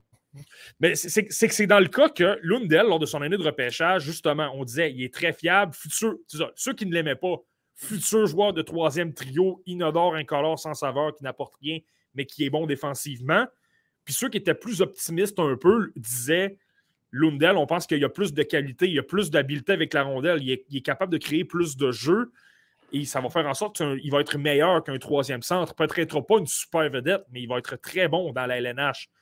Et là, je pense que c'est pas mal ce qu'on voit dans le cas de Lundell. Donc, tu sais, je pense que Danielson, si tu le regardes rapidement, tu penses qu'il n'est pas très spectaculaire, mais de temps à autre, il sort de belles passes, il sort des jeux créatifs et il fait tout ça avec vitesse. Ce sont les qualités qui se transposent super bien à la LNH. Donc, moi, présentement, je l'ai tout juste hors de mon top 10, mais pourrait très bien remonter. Moi, je m'attends pas mal à ce qu'il demeure dans ces eaux-là et qu'il. Euh, s'il n'est pas top 10, il va être pas loin, je pense, vers la fin. Je ne pense pas qu'il bouge beaucoup parce que j'aime vraiment beaucoup ce qu'il présente. C'est un gars super complet qui a des meilleures habiletés qu'on pense. Oui, tu l'as mentionné, hein, euh, les Wheat Kings, c'est pas la meilleure formation. Il est un peu seul, mais ça n'enlève quand même pas de mérite au fait qu'il est capitaine de son équipe. Et ça, pour moi, c'est quand même important euh, de le souligner parce que c'est un joueur que l'entraîneur utilise à toutes les sauces, n'a pas peur de mettre sur la passe noire, c'est toujours ce qu'il va donner. Et ça, ça revient un peu à ce que je disais dans un joueur qui est sûr. C'est un joueur sur qui tu peux compter. Et souviens-toi, l'année dernière, hein, euh, blessure quand même assez épeurante lorsqu'il est rentré de plein fouet dans, la bande. Euh, il avait été transporté à l'hôpital. Donc, euh, content de voir qu'il est en santé, content de voir que ça va bien de son côté. J'espère qu'il aura une saison, que ça va bien se poursuivre dans son cas parce que, comme tu le dis, il pourra entendre son nom très tôt l'ordre de l'encan en juillet prochain. Non, absolument. Puis, tu sais, je pense qu'il y a un aspect qu'il faut considérer également, c'est quelqu'un qui a, tu sais, à l'instar de Zimmer, c'est quelqu'un qui a participé également au camp estival d'équipe Canada Junior. Je l'avais adoré, honnêtement, lors de son match. Ça a peut-être été l'un des meilleurs. Là. Puis, quand je dis l'un des meilleurs, j'ai inclus des Zachary Bolduc, j'ai inclus des Zachary Lheureux, j'ai inclus des Brand Clark, j'ai inclus des Kevin Korchinski, j'ai inclus des joueurs de haut niveau. Et Danielson avait été l'un des très bons joueurs. Un petit bémol, par contre, c'est que c'est un late. C'est quelqu'un qui est né euh, qui est né en 2004. Là, donc, ça, il, est il est à sa troisième année. Donc, je pense que le, titre de C peut s'expliquer parce que c'est un joueur de 18 ans, entre guillemets, euh, mais ça demeure que c'est un excellent joueur. Et justement, si, moi, je pense que c'est le, genre de, c'est le genre de joueur qui pourrait se retrouver avec l'équipe Canada Junior, moi. Je pense que c'est quelqu'un que tu peux utiliser dans un troisième ou un quatrième trio, très fiable défensivement, mais peut-être moins pour le rôle offensif. Moi, je serais vraiment pas surpris de le voir. Là.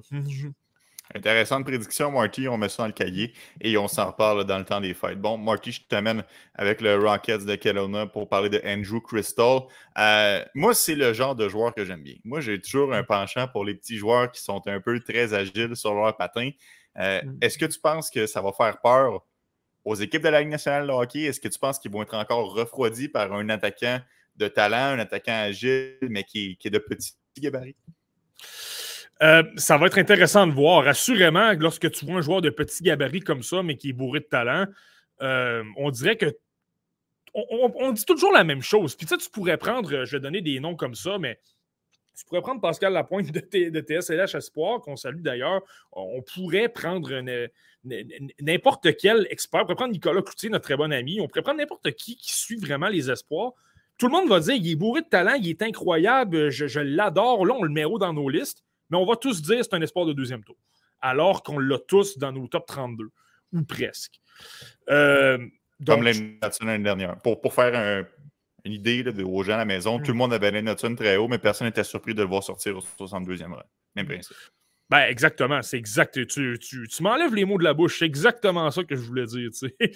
Euh, mais mais c'est ça. Donc, je pense que dans le cas d'Andrew Crystal, c'est un joueur qui pourrait être repêché dans le top 15, mais il pourrait aussi être repêché au début du deuxième tour. Parce que c'est là que c'est pas nécessairement évident. Je pense que ce qui l'aide, par contre, c'est que sur le plan statistique présentement, euh, lui également est dans le sommet. je parlais de Zimmer qui est troisième, Crystal est quatrième. Euh, ça va très bien pour lui, il amasse beaucoup de points. C'est pas mal le fer de lance des Rockets de Kelowna, il va très bien.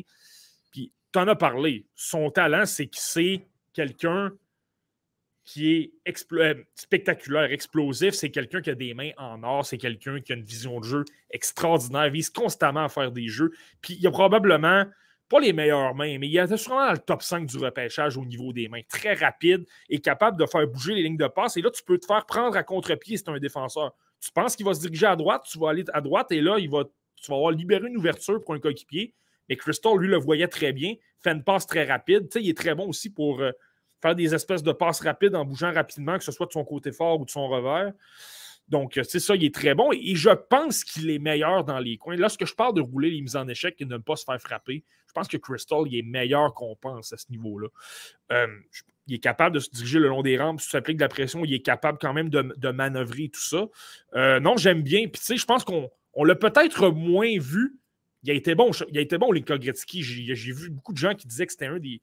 Ça a été l'un de leurs coups de cœur, mais étant donné qu'il n'était pas nécessairement sur le premier trio, qu'il avait des Zach Benson, des Braden Yager, des Callum Ritchie, et beaucoup d'autres talents comme ça, je pense qu'on l'a peut-être un peu oublié. Mais là, Kelowna, lorsqu'il débarque avec, avec un rôle de premier plan, en étant l'un des meilleurs attaquants, sinon le meilleur, euh, moi, personnellement, dans mon cas du moins, là, euh, là, tu vois vraiment ce qu'il est capable d'apporter avec plus de temps de jeu et dans plus de situations. Donc, euh, non, moi, c'est franchement quelqu'un que j'adore. Puis, de la façon qu'il joue, habituellement, c'est le genre de joueur que moi, personnellement, j'ai j'ai dans mon top 20. On verra comment ça évolue, mais il présente d'assez belles choses pour ça. Hmm.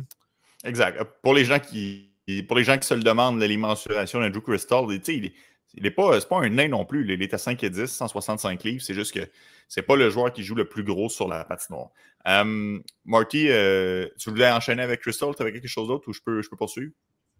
Euh, non, c'est pas mal ça. Comme je te dis, c'est vraiment un fabricant de jeu. C'est vraiment quelqu'un qui, est extraordinaire. Mais puis, tu sais, il travaille fort, justement. Il est dynamique sur une patinoire. Et moi, le dynamisme, quelqu'un qui s'implique, même si t'es. Il y a des joueurs de 6 4 pouces que j'aime pas parce qu'ils ne sont pas impliqués. Puis il y en a d'autres qui sont 5 pieds 10 pouces que j'adore parce qu'ils sont impliqués. Crystal, moi, c'est ça. je vais toujours être un grand partisan des joueurs qui, travaillent fort, qui ont des types de travail. Donc, je pense qu'un Crystal, ça s'applique bien. Euh, vous avez peut-être remarqué une certaine tendance depuis le début de cet épisode, ou encore, si on remonte à il y a deux semaines, lorsqu'on faisait notre top 10 préliminaire, peu de défenseurs. Hein. On retrouve notre premier défenseur de la liste aujourd'hui, encore avec les Rockets de Kelowna, Caden Price. Euh, qu'est-ce qui explique, Marty, que c'est vraiment un repêchage d'attaquants? C'est fou à quel point les défenseurs ne parviennent pas à se tailler une place de choix présentement dans tes listes. Ouais, comment expliquer ça? C'est une bonne question. non, mais pas, sans, non, mais sans l'expliquer. Non, mais sans l'expliquer. Plus, euh, c'est pas, pas le, repêchage que si tu espères mettre la main sur un défenseur, il va falloir que tu repêches tôt parce qu'il y, en a, y en a très peu. C'est plus ça mon, point. Ah non, assurément. Mais tu je pense que c'est une espèce de coïncidence. Moi, tu le sais personnellement que je suis un fan de repêcher le meilleur joueur disponible. Donc, je dresse mes listes du meilleur joueur jusqu'au plus bas. Puis là, après ça, je, prends des décisions, je fais des espèces de groupes dans ma tête et là, ça se peut que parfois que je prenne un joueur 4 ou 4 rangs plus loin qu'un joueur plus haut. Tous des choses comme ça. Là, ça, ça se trouve que dans ce repêchage-là, 2023, on trouve tous qu'il y a d'énormes, de, très bons attaquants qui sont tous très hauts. Et là, ben, on se retrouve avec le fait que ben, il y a tout simplement moins de défenseurs de talent. Il y en avait de très bons il y a deux ans, en 2021. Là, tu avais des Luke Hughes, des, des, euh, Simon Edvinson, des Owen Power, des Brent Clark ben, cette année, ça se trouve simplement qu'il y en a moins. Donc, je pense que c'est simplement ça se trouve comme ça. Mais, mais dans le cas de Caden Price, euh, c'est long parce que c'est un espoir côté B. Donc, on en parle parce qu'on est dans les espoirs de la OHL, mais c'est quelqu'un qui est coté deuxième ou troisième. Euh, ouais, par la WHO, excuse-moi. Euh, mais donc, c'est ça, c'est un espoir de deux ou troisième tour par la centrale. Euh, Caden Price, c'est que c'est quelqu'un, moi, je trouve, qui est très bon au niveau, euh, avec la rondelle. Il est très bon au niveau de la relance. Donc, si tu lui appliques de la pression, c'est quand même quelqu'un qui est, euh, qui est calme, donc est capable de tourner sur lui-même. Par la suite, une bonne première passe, donc capable de, faciliter vraiment la relance. Je pense qu'il y a un avantage numérique qui est bon également pour justement faire circuler la rondelle. Euh, pas nécessairement que c'est le joueur qui affectionne le plus à, tirer avec un lancer canon, là, mais c'est quelqu'un qui, justement, dirige le trafic, va vraiment s'assurer de, créer des lignes de passe il y a, de l'imprévisibilité dans son jeu. il aime bouger l'épaule, faire en sorte qu'un joueur va se retrouver davantage euh, à gauche ou va lui appliquer plus de pression, puis ça libère un coéquipier. Je pense qu'il est, bon à ce niveau-là. Euh, justement, je parlais de la relance. il est capable de profiter de l'espace, de patiner un peu, puis euh, faire de, bonnes premières passes. Sa qualité est un peu son défaut, par contre. Il est bon, il est bon dans le niveau de ses premières passes, mais en même temps, il prend beaucoup de, il est beaucoup à risque dans ses jeux. Donc, parfois, ça fonctionne. Il est très intelligent, il tente beaucoup de choses, mais en même temps, il crée des revirements. Il a tendance à perdre la rondelle un peu bêtement. Puis je te dirais que défensivement, par moment, ça va. Par moment, un contre un, lorsqu'il se retrouve en couverture défensive, ça va. Mais, par, euh, mais à d'autres moments, on dirait qu'il y a des crampes au cerveau. Il oublie complètement le joueur où il se trouve, puis là, ça devient le chaos dans sa zone. Euh, je dirais que c'est comme ça, Caden Price. C'est un peu tout ou rien. C'est quelqu'un qui a beaucoup d'habileté avec la rondelle, très, très bon pour créer de l'attaque, mais par moment, on dirait que justement, prendre peut-être un peu de risque. Donc, lui, ce sera peut-être une question de euh, prendre peut-être un peu moins de chance d'être plus efficace dans ses, dans ses attaques. Puis là, ben, par la suite, ça peut lui, lui bénéficier. Donc, je pense que c'est pour ça que c'est un espoir B et non A. Hmm. Euh, moi, ça me semble être un défenseur qui pourrait piloter un avantage numérique parce que c'est un joueur qui, se déplace bien, c'est un joueur qui est capable de bien bouger la rondelle. Il a quand même un bon aspect offensif, tu l'as mentionné à quelques reprises. Es-tu d'accord avec moi qu'il pourrait être à la tête d'un 5 contre 4? Oui, absolument. Comme je t'ai dit, je pense que c'est quelqu'un justement qui, a un bon cerveau, qui est capable de justement bien faire manœuvrer la rondelle. Donc, bouger les lignes de passe, faire en sorte que euh, tout le monde devienne un peu plus libre et là, on crée des occasions. Non, assurément, je pense que c'est ça peut être un, spécialiste de, l'avantage numérique, tout à fait. Je pense qu'à ce niveau-là, au niveau des défenseurs, c'est l'un de ceux qui a les plus belles qualités. Et au niveau du gabarit, ben, il y a quelque chose d'intéressant. On ne parle pas nécessairement euh, de quelqu'un qui est très petit. Là, on parle quand même euh, de quelqu'un qui est 6 pieds 1 pouce. 6 pieds 1, 181 livres. Ouais, ouais c'est ça, exact. Donc, je pense que ça, ça fait en sorte qu'il est capable de s'illustrer également. C'est pas quelqu'un qui est nécessairement vulnérable à, à, l'échec avant. Comme je te dis, il est capable de. Il, cause quelques revirements à l'occasion, mais euh, c'est ça, il y a le gabarit intéressant. C'est pas un Lane Hudson que tu as un plus une question à ce niveau-là. il se débrouille bien là-dessus. Hmm. Euh, Marty, euh, on passe d'un espoir B à un autre. Callan Lind avec les Red Bulls de Red Deer, un attaquant de 6 pieds à 154 livres. Euh, qu'est-ce qu'il fait? Qu'est-ce qu'il pourrait faire de mieux pour se retrouver dans une classe A lors de la prochaine liste de la centrale de recrutement?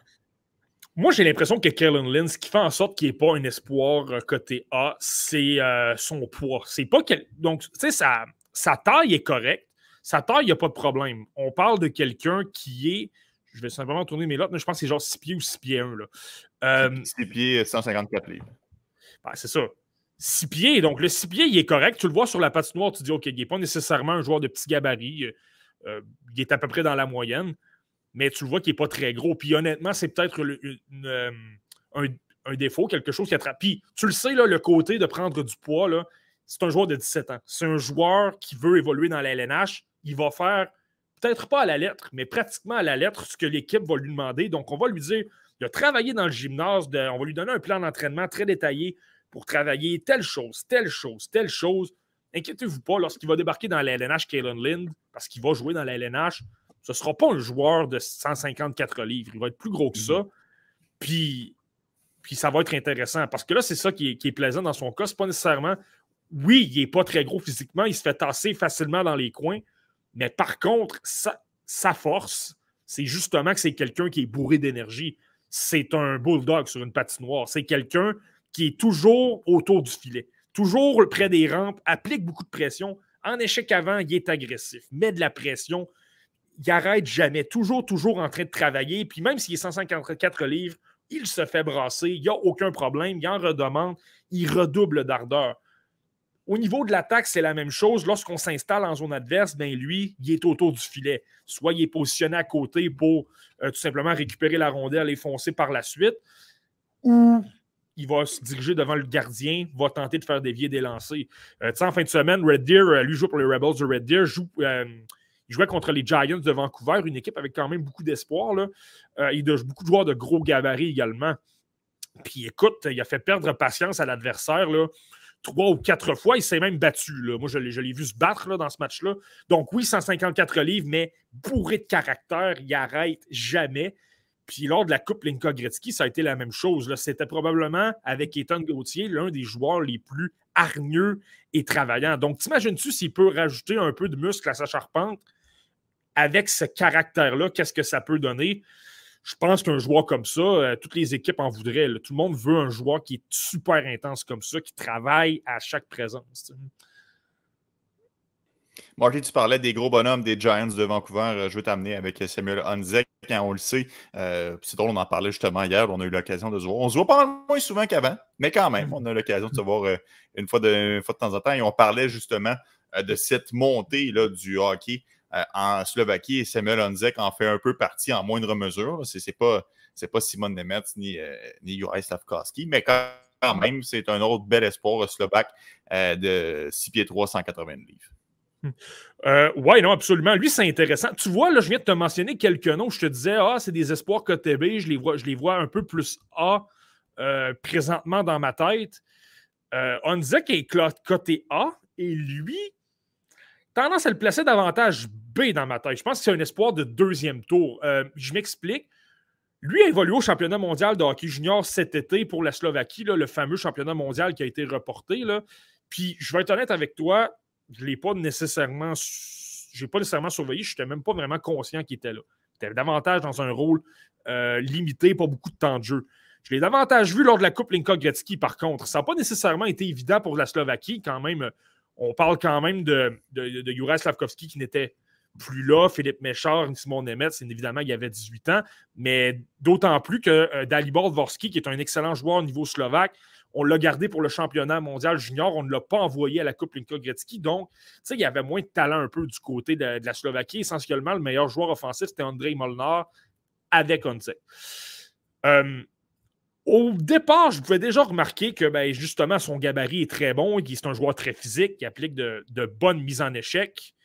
Euh, très, très bon ce niveau-là. Donc, il n'y a aucun problème à appliquer de la pression, gagne beaucoup de batailles, ça, il n'y a aucun problème. C'est quelqu'un qui travaille bien, il a une bonne éthique de travail, il n'y a aucun problème là-dessus. Moi, je trouve que sa plus belle qualité, c'est au niveau défensif. Il se positionne super bien. Déjà, il prend des, responsabilités importantes en désavantage numérique. Il bloque des tirs. Euh, il est très imposant. Donc, aussitôt que la rondelle se retrouve dans les coins, gagne des batailles, récupère des rondelles, ça facilite la transition. Et là, c'est ça. Je à la Coupe Linka Gretzky, je voyais moins de talent offensif, je voyais pas beaucoup de choses. En même temps, s'il n'y avait pas beaucoup de talent parfois, ça peut s'expliquer. Là, dans les matchs que j'ai vus de Vancouver. Il y avait quand même. Euh, Adam Sikora était là à Linka Gretzky. Je ne vais, pas dire n'importe quoi. Euh, non, il n'était pas là. Lui, il était au championnat mondial euh, junior, il me semble. Je, dois, je, dois, je, ah, vais retourner voir. Là, mais... Ben, je vérifie, ouais. peux continuer à parler, moi. mais bon, euh, mais tout ça pour dire que Samuel Ondek, euh, c'est ça. C'est pas un joueur que je voyais très offensif lors de cette Coupe Linka Gretzky-là. Mais lors des matchs que j'y vais à Vancouver, là, il y a des joueurs un peu plus de talent. Euh, la confiance est quand même là. On parle de quelqu'un qui a quand même beaucoup de points. Là, donc, ça, je pense que ça, ça l'aide à ce niveau-là. ben, dans son cas, là, je pense qu'on a comme. Là, je pense que j'ai vu davantage de jeux offensifs. Justement, il est capable de c'est pas le. Je vais le dire comme ça, dans le fond. là, il montre qu'il y a quand même une certaine vision de jeu, quand même capable de faire certaines passes difficiles, des passes euh, euh, soulevées. Mais c'est pas le joueur avec les habiletés les plus exceptionnelles. On ne parle pas d'un Zach Benson ou d'un Andrew Crystal ou d'un. Euh, on ne parle pas d'un joueur comme ça. On parle de quelqu'un qui est bon, et peut-être pas exceptionnel. Moi, c'est pour ça que je le dis. Peut-être un espoir de deuxième tour. C'est oui, il y a du talent, oui, il est créatif, peut-être pas créatif comme le reste. Et là, la, plus belle qualité qu'il y a probablement en attaque, c'est son lancer. Il a un bon lancer, foudroyant, marque, souvent comme ça. En avantage numérique, c'est comme ça qu'on l'utilise du côté des Giants pour obtenir de l'attaque. Mais de là à dire qu'il a justement le sens offensif de justement bien se positionner, il est capable de bien se positionner, il est capable d'avoir un bon lancer, il est capable de surprendre les défenseurs en se faisant oublier mais est-ce qu'il le fait aussi bien que les meilleurs joueurs de cette QV-là? Est-ce que ça va faire en sorte? Tu sais, dans le fond, ce que je te dis, c'est que je pense que c'est certain que c'est un gars de la Ligue nationale. Je le vois davantage dans un rôle de troisième ou quatrième trio qui est excellent défensivement, qui va offrir de l'attaque quand même, mais pas sur une base régulière comme les autres joueurs euh, qu'on a mentionnés précédemment peuvent le faire. Donc, je pense que c'est vraiment, vraiment là que je vais avec euh, euh, Samuel Onzek. Donc, tu sais, défensivement, on a montré tout au long de sa, depuis le début de la saison, on m'en a montré énormément. Là, montre qu'il a un bon lancer, bonne vision de jeu, mais je le vois peut-être pas au niveau là, de, des meilleurs de ce, de, ce repêchage-là. Donc, c'est pour ça que je ne le placerai pas à, euh, côté A. Je comprends, Marky. Bon, je m'en voudrais évidemment euh, qu'on ait parlé de la WHL sans qu'on aborde euh, le cas de Jared Davidson, comme on aura l'occasion de le faire tout au long de la saison lorsqu'on décortiquera une ligue et qu'un espoir du Canadien notoire s'y trouve. On a on prendra de ces nouvelles. Alors, euh, attendons-nous au choix de cinquième tour de l'an dernier, Jared Davidson, qu'on avait un peu, euh, ben, du moins, je vais parler pour ma part, questionné puisque c'est un overager. C'est un joueur qui été repêché plus tard. Euh, Marty, est-ce que tu aimes ce que le, sport du Canadien fait jusqu'à maintenant avec les Thunderbirds de Seattle? Oui, ben absolument. Tu n'as pas le choix d'être impressionné par ce qu'il fait. Écoute, on parle quand même d'un joueur qui premièrement, qui est le meilleur pointeur de cette équipe-là. Il a quand même 17 points en 9 matchs. Lorsque je te parlais d'équipes qui sont moins talentueuses, peut-être comme les, les passes d'Origina ou les weak kicks de Brandon, Seattle, on parle des finalistes de l'an dernier. On parle d'une équipe qui a 9 victoires en 10 matchs. Euh, avec les Rebels de Red Deer, les Ice de Winnipeg, moi, je pense que ce sont parmi les favoris euh, pour gagner le championnat de la WHL. C'est impressionnant. Euh, et lui, ben, c'est le, meilleur centre, c'est le meilleur joueur. Donc, c'est normal qu'il soit super dominant. Niveau lancé, très bon. Dans les coins, s'illustre très bien. Il est bon protection de rondelle. Il affectionne particulièrement de bouger rapidement et de faire des passes du revers. Attire un joueur vers lui, ça permet de libérer un coéquipier. Puis là, il, crée des, il crée des chances de marquer. Donc, ça, c'est super intéressant ce niveau-là. Euh, je l'avais peut-être moins remarqué l'an dernier, mais cette année, je trouve que défensivement, euh, il est bien positionné, il coupe beaucoup de jeux, crée des revirements. Euh, c'est souvent le troisième joueur en zone neutre qui va s'occuper de fermer la ligne bleue. Il crée des revirements, puis par la suite, aide en, en, relance rapidement. Là, en même temps, c'est impressionnant. Si tu le vois jouer, c'est l'un des meilleurs sur la patinoire. En même temps, c'est là qu'il faut faire attention. C'est quand même un joueur de 20 ans. C'est quand même normal qu'il domine. Il est là depuis plusieurs saisons. Il a énormément d'expérience. Il est plus gros que tout le monde. Il est plus rapide. Euh, pas plus rapide. Son accélération est. Je continue à penser que c'est ce qu'il doit travailler, c'est ce qui est plus laborieux dans son cas, c'est ce qui pourrait faire en sorte que ce ne sera peut-être pas un joueur de la LNH. Ligue américaine, il va bien se débrouiller, ça, je ne suis pas inquiet. Ligue nationale, je suis moins certain. Mais euh, c'est ça. Donc, montre de belles choses, mais il faut être euh, réaliste. C'est un joueur de 20 ans. C'est normal qu'il domine, qu'il soit plus expérimenté, plus fort que tout le monde, qu'il ait plus de talent. Hmm. Exact. Euh, bon, Marty, ça, fait le tour pour la, la, WHL. Je veux quand même te parler hmm. de deux joueurs rapidement de la Ligue nationale de hockey qui font ben, sans dire leur premier pas, mais qui ont fait des, faits marquants euh, au cours des derniers jours. Euh, Samuel Poulain a choix de premier tour des Pingouins en 2019. Mm. A récolté sa première mention d'aide en carrière, un fait intéressant à souligner. Un beau jeu en transition, une belle passe à Jeff Carter qui finalement, euh, Evgeny Malkin a marqué sur son retour de lancer. On est content pour Samuel parce que c'est un joueur qui avait des, belles attentes fondées en lui en 2019. Et là, il vient de, récolter son premier point. Penses-tu qu'il est à Pittsburgh pour y rester? Penses-tu qu'il va être capable de se tailler une place à long terme avec le grand club? Moi, j'ai bien aimé ce que j'ai vu, du moins. Je n'ai pas, pas regardé le match à Calgary, mais j'ai regardé son autre contre les Canucks de Vancouver. Euh, pas le choix d'être content. C'est quelqu'un qui s'implique, qui a la pédale dans le plancher, là, vraiment. Là. Euh, moi, de ce que je comprends un petit peu, c'est que ce qui était difficile l'an dernier, puis j'ai pas regardé tous les matchs à Wilkes-Barre, mais c'est ce que je n'ai compris. Sa constance n'était peut-être pas toujours là. L'intensité était là par moment, mais pas au rendez-vous tout le temps. Moi, de ce que j'ai vu, c'est qu'il a été impliqué tout le match. Il était constamment en train d'appliquer de l'échec avant, constamment impliqué dans les batailles. Vraiment, là, vouloir soutirer des rondelles, garder la rondelle en fond de territoire. Et là-dessus, il a été utile. Il jouait notamment avec un, Brock McGinn du côté de, des, euh, des Penguins de Pittsburgh. Et euh, forcé d'admettre que ça s'est. Dans ces détails-là, là, pour travailler fort, pour garder la rondelle en fond de territoire, pour appliquer de l'échec avant, il a été très bon. En même temps, il faut être réaliste, euh, même si c'est un choix de premier tour je le regarde jouer Xavier Samuel Poulain, puis il faut oublier le, potentiel de joueur offensif. C'est quelqu'un qui va être sur un troisième ou quatrième trio. C'est pas quelqu'un qui montre beaucoup d'attaques. Mm-hmm. Dans les matchs que j'ai vus là, aussitôt, même si c'est un joueur qui n'est pas nécessairement prêt pour la LNH au niveau offensif, par moment, tu vas voir des flashs, tu vas le voir tenter des trucs, tu vas le voir euh, tenter des manœuvres. Là, ça ne fonctionnera peut-être pas, mais au moins, tu vois qu'il le tente parce que c'est dans son ADN. Samuel Poulain, c'est moins ça. Aussitôt qu'il a, a, la rondelle, là, ça se gâte. Perd la rondelle. Euh, les pertes de rondelle, justement. Euh, pas nécessairement créatif, va tenter beaucoup plus de, rejeter la rondelle en fond de territoire. S'il tente quelque chose de spectaculaire, une feinte, ben, il se fait stopper quand même rapidement par, euh, par les défenseurs. Donc, ça, je te dirais que c'est ça. Ça, c'est. C'est pas que c'est déplaisant, c'est bien correct aussi. Là, on n'est pas obligé d'avoir tous les 23 joueurs dans une formation qui font des, qui font des feintes à l'emporte-pièce je pense que ça va être davantage un joueur de détail qui va devoir appliquer vraiment le plan de match à la lettre de son entraîneur. Puis ça va, ça va bien se passer euh, par la suite. Je pense que sur le plan physique, il y a peut-être un petit peu à, travailler aussi. Je trouvais que les défenseurs, par moment, des, euh, des Canucks, euh, le brassaient peut-être un petit peu, ils perdaient des rondelles. Mais de la façon qu'ils travaillent, de la façon qu'ils s'impliquent, je ne suis pas inquiet. Ça va venir avec les matchs et les années. Là. Ça, c'est pas c'est pas une inquiétude dans son cas. Et euh, euh, je sais, j'étais avec, mon, ben, avec notre excellent ami Alexandre Régimbal. On est allé voir l'Armada de Blainville-Boisbriand mercredi. On a croisé le recruteur des, des, Penguins de Pittsburgh, notre ami Luc Gauthier, qu'on a reçu l'an dernier au podcast. Là. Ah, on, ben lui a parlé ben oui. On lui a parlé brièvement de Samuel Poulain. Lui, il a regardé ah, le match à Calgary. Il était très heureux de son match. Puis évidemment, c'est une petite. c'est une petite étoile dans son caillou aussi. C'est quand même son choix. C'est quand même le recruteur au Québec. Là, donc, Belle fierté pour Luc Gauthier, il était très heureux. Bon, mais tant mieux. Je suis content pour, euh, je suis content pour Luc. J'espère que tu l'as salué euh, pour moi. Euh, Marty, je vais te parler de David Yerichek. Euh, évidemment, là, j'apprends rien à personne. Défenseur au profil qui avait été repêché au sixième rang l'an dernier par les Blue Jackets de Columbus. Il jouait aujourd'hui contre les Devils du New Jersey. Bon, ça a plus ou moins bien été hein, pour les Blue Jackets, on le sait. Ils ont mangé une volée de, de, 7 à 1, si ma mémoire est exacte. Euh, fiche de moins 3 pour, euh, pour Yerichek. C'est seulement son deuxième match avec le grand club. Euh, je le sais, Marty, que tu as eu l'occasion de regarder la partie. Comment tu as trouvé son jeu de façon générale aux défenseurs? ça a été ça a été un match à la David Yerichek, je vais le dire comme ça. Puis je comprends ce que les Blue Jackets ont voulu faire, c'est correct.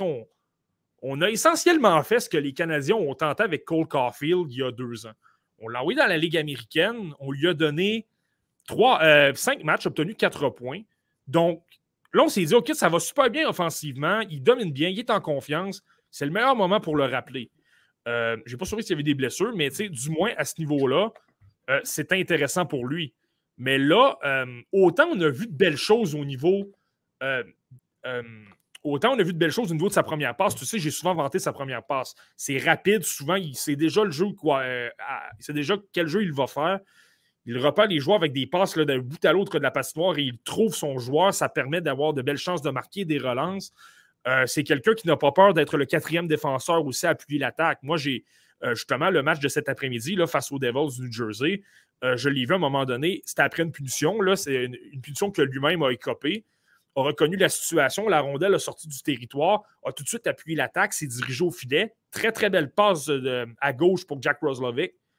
Mais il a continué son élan et s'est dirigé au filet. Puis ça, c'est intéressant. Tu le sais, la nouvelle Ligue nationale, on demande aux défenseurs de se porter de plus en plus à l'attaque, d'être le, de créer des surnombres. Ben, ça, ça a été super intéressant dans son cas. Euh, donc, ça, c'est le, côté positif. En même temps, et c'est là que je vais te dire, je ne sais pas si c'était une bonne idée de le rappeler dans la LNH.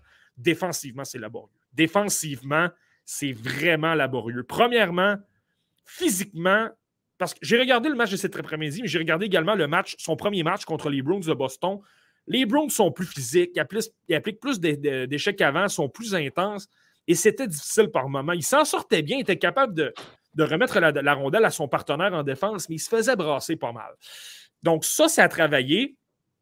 Je trouve qu'au niveau de la vitesse du jeu, clairement, il n'est pas à l'aise. Clairement, ça va trop vite. Il l'a mis lui-même il a parlé euh, dans un, euh, au premier entracte, puis il a dit lui-même le rythme de jeu est trop vite, je dois m'habituer, je dois le prendre au jour le jour. Et ça paraît. Les, joueurs l'attaquent avec vitesse, puis il est toujours un peu sur le qui-vive. Tu vois qu'il n'y a pas énormément de confiance. Il ne sait pas trop comment euh, aborder tout ça. Puis là, ça peut faire en sorte que soit qu'il se fasse déborder, que là, tu peux sentir que c'est menaçant pour l'adversaire, ou il va donner trop d'espace. Le but de Nico Ischier cet après-midi, c'était un peu ça. Nico Ischier s'est amené d'un bout à l'autre. Euh, c'était Diricek qui était devant, lui a donné un petit peu trop d'espace, puis euh, en a profité pour marquer avec un lancer. Donc, tu sais, ça, ce sont des, détails. Puis clairement, on en a déjà parlé l'an dernier des eaux, mais tu sais, son coup de patin de reculon est laborieux. Il faut vraiment qu'il travaille ça. Puis tu sais, tu l'as sûrement vu, le but de Miles Wood cet après-midi, il s'est complètement fait déborder. Puis au-delà de, de, son coup de patin, sa lecture de jeu mm-hmm. est déficiente. Il prend souvent de mauvaises décisions. Il, c'est ça, là, on parle de sens de hockey, l'anticiper, il ne l'a vraiment pas. Il pense qu'il va avoir une situation qu'il a l'occasion euh, d'appliquer de, la, pression. Puis finalement, il y a un des buts, je pense que c'est le but d'Jesper Bratt, là, le, but sur un, tir sur réception. Il décide d'appliquer de la pression, puis il ne comprend pas nécessairement la situation où il se retrouve avec un vétéran comme Thomas Tatar. Il voit qu'il est un peu trop avancé. Tatar a simplement poussé un peu Girichek. Yerichek s'est complètement sorti du jeu. Tatar a, amorcé une relance.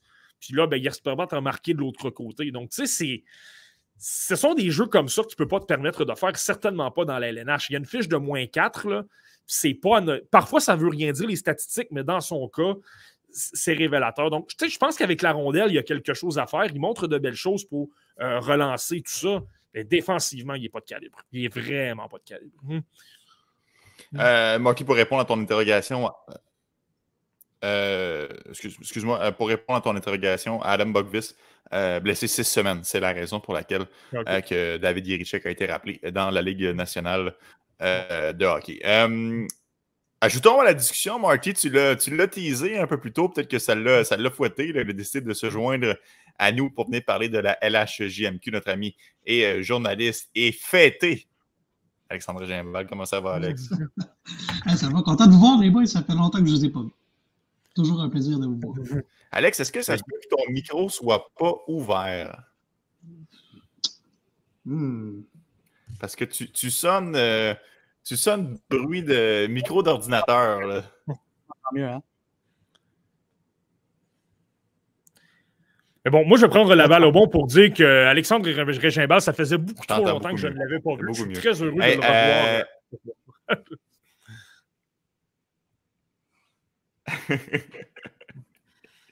euh, Alex, euh, Jordan Dumais, parlons-en, hein, il connaît une saison exceptionnel. Est-ce qu'il est fouetté par son rang de repêchage l'année dernière? Il était sur une séquence exceptionnelle et même si elle est terminée, selon toi, c'est le meilleur joueur depuis le début de la saison dans le circuit courto.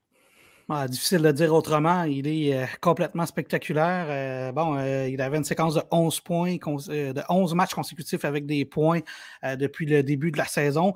c'est drôle parce que je m'occupe de faire les titres des faits saillants sur le site de la LHMQ. Puis cette semaine, je titrais Qui arrêtera Jordan Dumais eh ben, Ça a été Rouen. Ça a été Rouen cette semaine, le lendemain de, ce titre-là. Alors peut-être que j'avais vu un peu dans le futur, mais quand même, c'est tout un départ pour. Oui, exact. C'est de ma faute, je l'ai jinxé. Euh, alors, 27 points en 12 matchs depuis le début de la saison. Euh, c'est quand même assez hallucinant. Il en a marqué des buts complètement spectaculaires. Puis, tu sais, on a effleuré la discussion là, ici et là, mais je pense que Hockey Canada devra le regarder attentivement parce que c'est un gars qui peut faire beaucoup de choses sur la glace, dont mettre des points sur le tableau. Euh, je ne sais pas ce que tu en penses, Marty, si c'est un gars qui mériterait une invitation, mais je pense que de la façon dont il joue, c'est difficile de l'ignorer présentement. Alors que l'année passée, on l'a ignoré à plusieurs niveaux, au niveau de la Ligue nationale de hockey pour le prospect game, le combine, etc. Euh, là, je pense qu'il faut y donner le bénéfice du doute plutôt plus tard. Ouais, mais la question est intéressante avec Jordan Dumais. on n'y enlèvera pas de son talent offensif. Ça, c'est absolument incroyable. C'est probablement le joueur qui a les plus belles habiletés offensives de, toute la ligue au complet. Les, choses qu'il est capable de créer avec la rondelle, les, euh, les, coéquipiers qu'il est capable de repérer. Écoute le match. Tu sais, le match qu'on est allé voir mercredi contre l'Armada, Alex, euh, l'Armada a dominé ce match-là. Ils ont été vraiment bons. Mais il y a un trio qui obtenait des chances de marquer et qui a fini par gagner le match à lui seul. C'est le trio de Jordan Dumais. Et Dumais, c'est ça d'habileté. Tu sais, possession de rondelle, il est incroyable. Il tente des feintes absolument renversantes, capable de déjouer deux ou trois joueurs en même temps. Puis là, il trouve des joueurs de façon. Il est capable de repérer des joueurs que personne ne voit sur une patinoire. Ça, il est incroyable. Ça, c'est pas un problème. Je pense que c'est pour ça qu'il mériterait peut-être une invitation au camp d'équipe Canada Junior. Est-ce qu'il va se tailler une place avec l'équipe? Ça, c'en est une autre. C'est quand même un joueur de 18 ans. C'est quand même pas un joueur qui est très, qui est très imposant, 5 pieds 9 pouces. Et je pense que sur le plan, pas qu'il est atroce sur le plan défensif, mais tu sais comment c'est fait. Est-ce qu'il peut devancer un joueur de troisième ou quatrième trio qui, est un joueur de rôle, qui est capable d'appliquer l'échec avant, de bien se replier, qui va appliquer des mises en échec, qui va jouer le bon vieux rôle de col bleu, dans le fond? Ça, je suis moins certain. Tu sais, il est un joueur comme Nathan Gaucher qui a participé au championnat mondial junior cet été. Je pense qu'un joueur comme ça, automatiquement, passe devant lui. Donc, tu sais, je l'inviterais, tu lui donnes une chance parce qu'il est très bon offensivement, il crée de la, dynamite et je pense que c'est quelqu'un qui, euh, a un désir de vaincre, qui veut justement euh, performer quand ça compte. Je pense qu'il est bon à ce niveau-là. Mais, mais ça pas tout simplement du rôle. Donc, je l'inviterais, mais je verrai ce qu'il fait lors du camp. Mais euh, assurément qu'il fait doit faire réfléchir certaines personnes, ça, c'est sûr. Ben, tu sais, ce que tu dis, c'est intéressant parce que c'est vrai que c'est un gamer il l'a prouvé depuis le début de la saison, a marqué des buts importants dans des moments importants. Alors, si tu ajoutes cet aspect-là au fait qu'il produit de façon régulière, je veux dire, s'il est premier marqueur de la Ligue, euh, euh, est-ce qu'on est qu'on peut l'ignorer? En même temps, tu vas me dire Justin Gill est, premier marqueur de la Ligue, faut-tu l'inviter aussi? Euh, ça se défend, mais je pense que c'est un gars qu'on a overlooked, qu'on a ignoré plus souvent qu'autrement. je pense qu'il est temps qu'on lui donne le bénéfice. En tout cas, je lui souhaite. c'est un gars, c'est un gars qui a été bien intéressant depuis le début de. depuis le. Ben, il doit jouer sur un top 6. Peut-être, peut-être, mais c'est quand même. je pense que je pense qu'il faut quand même l'inviter pour au moins lui donner une chance de, se tailler un poste. Mais il y a deux aspects qui sont super intéressants. On en a parlé dans les derniers épisodes. je trouve que je, trouve qu'il a peut-être pris un petit peu plus de vitesse, un petit peu plus. Et euh, il me semble peut-être être un peu plus en forme, justement. Il semble avoir maigri un petit peu. Euh, euh, pas, qu'il était, était, super gros, mais dans le sens qu'il est peut-être. c'est ça. Je pense que le fait d'avoir un plan, justement, des Blue Jackets de Columbus qui travaille avec lui, peut-être que ça lui a, ça lui a bénéficié. C'est tout simplement la progression normale d'un espoir junior. Regarde Joshua Roy, c'était un peu la même chose lorsque les Canadiens euh, l'ont repêché, a travaillé sur certaines choses, a perdu énormément de poids, ça va beaucoup mieux. Donc, je pense que c'est un, peu à ce niveau-là également dans, le cas de, de Jordan Dumais. Euh, bon, on parle beaucoup euh, d'attaque. On parle de joueurs qui se démarquent. Il faut se tourner du côté des remparts de Québec, euh, de, Patrick Roy. Et ils ont une attaque dévastatrice. Ils inscrivent des buts à une vitesse complètement folle, Alex. Est-ce que ça pourrait être l'année des remparts, selon toi? Ben, écoute, c'est, on se posait la question déjà en début de saison, est-ce que ça pourrait être leur année? Et, je veux dire, ils, confirment beaucoup de choses. Là. S'il y en a qui étaient inquiets, euh, ils, font très bien. Ils ont détruit les équipes des maritimes dans les dernières semaines. Regarde, 14 euh, octobre, 6-2. 15 octobre, 7-2. 20 octobre, 4-0, relax, tranquille. 22 octobre, 7-1. 6-2 le 23 octobre, 9-2 hier contre Cap-Breton. Euh, le 29. Euh, écoute, là, c'est des dégelés pendant une semaine de temps. Là, leur, euh, leur, attaque produit à une vitesse complètement folle. Zach Bolduc, James Malatesta, Théo Rochette, toute la gang de Nomley, ils, ont, ils ont un début de saison intéressant. Alors, écoute, avec une attaque déjà dévastatrice, puis moi, je, je, je, l'ai dit souvent sur beaucoup de tribunes, je m'attends à ce que les remparts décident d'ajouter d'autres joueurs. Patrick n'a rien confirmé, mais pour sa dernière année, bon, il a gagné la Coupe Memorial à sa première année il y aurait quelque chose de romantique qui puisse peut-être euh, euh, remporter une Coupe Memorial, peut-être à sa potentielle dernière mm. année. Là. Je m'attends à ce qu'on améliore, euh, je m'attends ce qu'on améliore l'équipe encore. Alors, écoute, c'est certainement des candidats certains, puis ils, donnent, ils, donnent, ils donnent des preuves à tout le monde qui sont plus que dangereux. Puis ben, les Maritimes en ont souffert, les équipes des Maritimes en ont souffert dans les dernières semaines et demie. Je pense qu'il faut simplement s'habituer à voir les remparts euh, dominés, hein, les gars. je pense que c'est aussi simple que ça. Euh, je le mentionne souvent, les débuts de saison dans la LHMQ sont, plaisants, mais pas en même temps parce qu'il manque à peu près les meilleurs joueurs. Il manque les, tout le monde est au, sont au camp de la. Tous les joueurs sont au camp de la LNH, donc ça fait en sorte que c'est des équipes un peu plus diluées, moins de talent. Ça fait en sorte qu'il y a des équipes qui sont censées être moins dominantes qui le sont, et il y a d'autres équipes qui sont censées tout rafler c'est normal, ils ont les meilleurs joueurs. Donc, conséquemment, normalement, les meilleurs joueurs sont soit des joueurs de 20 ans où ils ont été repêchés ou invités à des camps d'entraînement. Ben, là, à un moment donné, ils reviennent. Puis là, ben, tu commences à dominer. Je pense que ça prend quelques matchs pour te remettre dans le bain, te réhabituer au, rythme de jeu de la LHGMQ. Parce que c'est niaiseux à dire, oui, c'est moins relevé que la LNH, mais c'est quand même pas la même chose et tu dois t'habituer à jouer, à, jouer de cette façon-là. Euh, que ce soit, euh, tu penses que tu as une seconde pour faire ton jeu, finalement, tu en as trois. Ben écoute, ça permet une multitude d'autres choses. Tu peux créer davantage de, choses sur la patinoire. Et tu sais, quand je dis ça, je pense surtout à Zachary Bolduc. Zachary Bolduc, là, s'est mis en marche. On parle de quelqu'un qui avait obtenu euh, seulement quatre seulement. On parle dans, ses critères à lui, on parle de quelqu'un qui a obtenu 50 buts la saison dernière. Là. 4 euh, points seulement en 3, en matchs. Puis là, ben, depuis, il est tout simplement euh, euh, renversant. Il roule à un rythme de plus de 2 points par match. Donc, c'est de vous dire. Et là, je pense qu'il s'est mis en marche. Moi, j'ai regardé un match contre le, Titan d'Acadie Batters. Je ne l'ai pas trouvé particulièrement dynamique. Par la suite, semble vraiment s'être vraiment mis en marche, vraiment incroyable. Donc, tu sais, si tout le monde performe comme il se doit du côté de Québec et qu'on va chercher des éléments comme Alex vient de dire, ben écoute, euh, ça risque d'être assez euh, dangereux. Ouais, puis ajoute à ça. Euh, ajoute à ça William Rousseau, le gardien de but, qui fait très bien également là, devant le filet de, des remparts. Une défense qui a, beaucoup de sens avec des joueurs comme Evan Naz, notamment le repêché dans la Ligue nationale assez haut. Écoute, pour répondre à ta question des Québec ils, vont, ils sont un candidat certain au moment où on se parle. Ils vont être très dangereux d'ici la fin de la saison pour toutes les équipes au Canada. Oui, mais je pense que bien des gens avaient prévu de voir euh, les remparts aussi haut au classement. Cependant, euh, je prends une équipe comme Rouen Noranda. Ça, c'est une surprise. Eux, ils surprennent bien des gens. Ils dépassent les attentes qu'on avait fondées en eux euh, durant la saison morte. Euh, ouais, ouais, je pense que pour l'instant, tu sais, c'est pas si facile que ça de gagner des matchs, même si tu as une bonne équipe. Alors, je pense que surpasser les attentes au moment où on se parle, en tout cas, ils, répondent aux attentes, ça c'est certain, puis euh, ben, sont très. C'est définitivement une des meilleures équipes au Canada.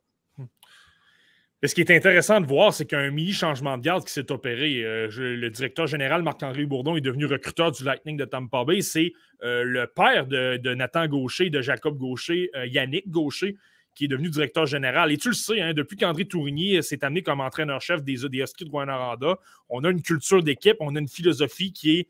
On a toujours eu des joueurs très travaillants, des joueurs d'intensité, des joueurs de caractère. Et euh, tu le sais, tu vois jouer Nathan Gaucher. Je pense que le la pomme n'est pas tombée loin de l'arbre. Euh, tu as quelqu'un comme Yannick Gaucher qui doit affectionner à peu près les mêmes, critères. Tu vois, leur équipe, c'est une équipe qui travaille super fort. On n'a pas nécessairement les meilleurs joueurs, mais on a des joueurs très, appliqués, très intenses. Puis là, ben, on l'a vu, euh, vu ce soir, le Tristan Allard qui bat un record de Mike Ribeiro, 6 aides. Puis euh, moi, j'ai toujours adoré Daniel Bourrache euh, l'an dernier. Là, je suis vraiment surpris qu'il n'ait pas été repêché. Un gars de caractère qui, donne beaucoup d'efforts en échec avant, qui a un bon coup de patin, qui a un bon lancer par moment également. Là. Pas un gars qui pour un top 6, mais sur un, pour un, potentiellement un troisième, quatrième trio. Je trouvais que c'était un pari intéressant à, prendre vers la fin du repêchage. Ben, lui a marqué quatre buts. Euh, lui également se retrouve dans le livre d'histoire des Huskies de Wanoranda. Donc, euh, si tu ajoutes à ça un Bill Zonen de 16 ans qui est incroyable également, qui est tout simplement, euh, je, dis, 16, mais il a même 15 ans, là, va l'avoir bientôt. c'est, là que tu, là que tu vois que c'est impressionnant à voir. Puis, c'est pas nécessairement surprenant de les voir surprendre. Quand, quand tu travailles fort et que tu as du caractère, c'est là que tu impressionnes.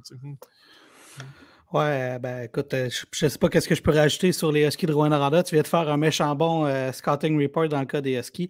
Euh, c'est une équipe qui va très bien, qui, qui, qui, surpasse elle aussi les attentes. Alors, ben écoute, on, on, verra, on verra dans le cas des Huskies qu'est-ce que ça va donner, mais écoute, c'est une formation qui est qui est intéressante parce que je pense qu'elle est en avance sur son développement, sur son cycle au moment où on se parle et on verra où, où ça va mener tu disais, Marty, un peu plus tôt, euh, c'est dommage le début de saison parce qu'il manque beaucoup de bons joueurs. Euh, il, y a, plusieurs joueurs qui gravitent euh, dans les différents clubs de la Ligue nationale de hockey. Ça a été le cas pour Noah Warren qui était avec les Ducks en Bon, il a été finalement opéré en raison d'une blessure à un pied, mais là, il est finalement de retour, Alex, avec les Olympiques de Gatineau. Ouais, ça va être c'est une bonne nouvelle euh, pour euh, Louis Robitaille. Déjà, l'équipe commence à reprendre du rythme. Euh, c'est une équipe qui fonctionne très bien depuis un bon moment, les, les, Olympiques de Gatineau.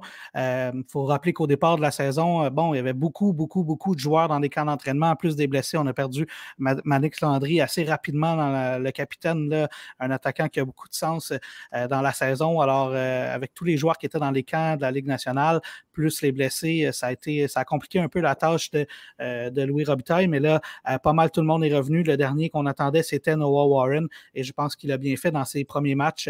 Euh, je me suis informé auprès de collègues à Gatineau. On me dit qu'il s'impose déjà énormément physiquement, qu'il est, qu'il semble très solide sur ses pieds, a déjà récolté deux aides lors du dernier match. Alors, je pense que tout le monde va être content de revoir Noah Warren. Et si on parlait de, des remparts de Québec qui sont une puissance, ben, Gatineau va les chauffer plutôt que plus tard parce que je pense qu'ils sont partis et ils regarderont plus en arrière.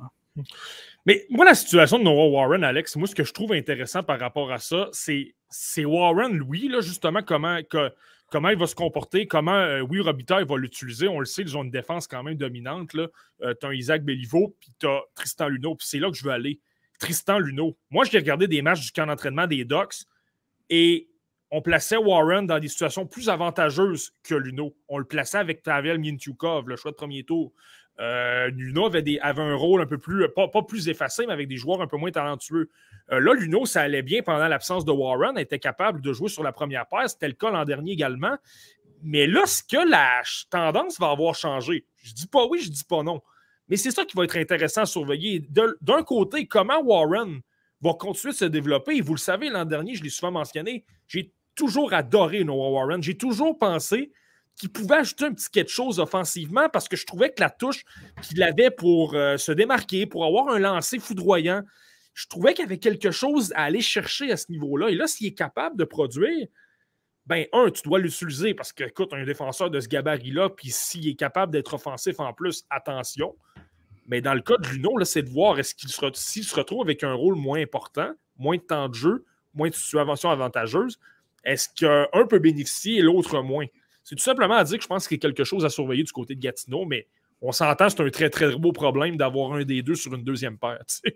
Hmm. Oui, comme tu disais, tu as, un gars comme euh, Isaac Béliveau aussi qui, est là, là qui, euh, je ne sais pas si vous, si vous vous souvenez de l'année où il jouait avec euh, Lafrenière, là, mais il était sur un rythme de points record avec l'Océanique de Rimouski comme défenseur à sa première année dans la, dans la LHMQ. Là. Alors, c'est vraiment, vraiment une défense qui a beaucoup, beaucoup, beaucoup de sens, celle des Olympiques de Gatineau. Ça va être un des éléments clés de, euh, des succès de cette équipe-là. Ça, c'est 100% sûr. Euh, puis moi, je ne suis pas très inquiet pour, euh, pour Tristan Luneau parce que c'est tellement un défenseur intelligent, c'est tellement un gars qui bon, fait des choses intéressantes sur la glace, qu'il a à peu près tous les atouts. Ce gars-là, il n'y a pas beaucoup de défauts. Alors, je ne suis suis pas inquiet pour lui, pas deux secondes. Euh, excellent, Alex. Merci beaucoup euh, pour euh, ce résumé rapide, mais tout de même efficace de la, des activités de la LHJMQ. on se redonne rendez-vous la semaine prochaine et je te souhaite encore un joyeux anniversaire, mon ami. Merci, c'est dans quelques jours. Vous êtes bien gentil, mm-hmm. bien gentil de, de, souligner. C'est toujours un plaisir de venir voir les boys. Yes, salut Alex. Merci beaucoup, Alex. à la prochaine. Yes, sir, Marty, un autre bel épisode du euh, podcast euh, La Relève qui s'achève. On espère que vous avez apprécié euh, notre analyse des joueurs de la WHL, des différents espoirs qui a été abordé dans ce podcast. Et la semaine prochaine, Marty, on risque de faire un épisode sur la LHJMQ. Oui, absolument. Là, je vais être obligé de rappeler Alex, là, justement, là, habituellement, on le monopolise une quinzaine de minutes, mais là, on va devoir l'utiliser un peu plus longtemps. C'est notre épisode de la GMQ. Donc, si vous voulez savoir les meilleurs Québécois disponibles pour le prochain repêchage, qui les Canadiens devraient amasser avec euh, non c'est un choix pour un des choix de premier tour, mais les deux, de trois, de quatrième, de cinquième tour, vous comprenez ce que je veux dire? Ben, surveillez-nous, c'est là qu'on vous explique les Québécois et également les joueurs de la LHMQ qui peuvent être intéressants pour potentiellement frapper des coups de circuit dans les rondes ultérieures. Euh, ce qui sera le prochain Joshua Roy, qui sera le prochain William Trudeau? C'est là qu'on va vous l'expliquer. Hmm. Excellent, Marty. Merci beaucoup pour euh, une autre belle participation. Euh, au podcast Le Relève et merci à vous d'avoir été aussi nombreux à la maison. Continuez de nous suivre, continuez de vous abonner à nos différentes plateformes et on vous dit passez une belle fin de journée. À la semaine prochaine.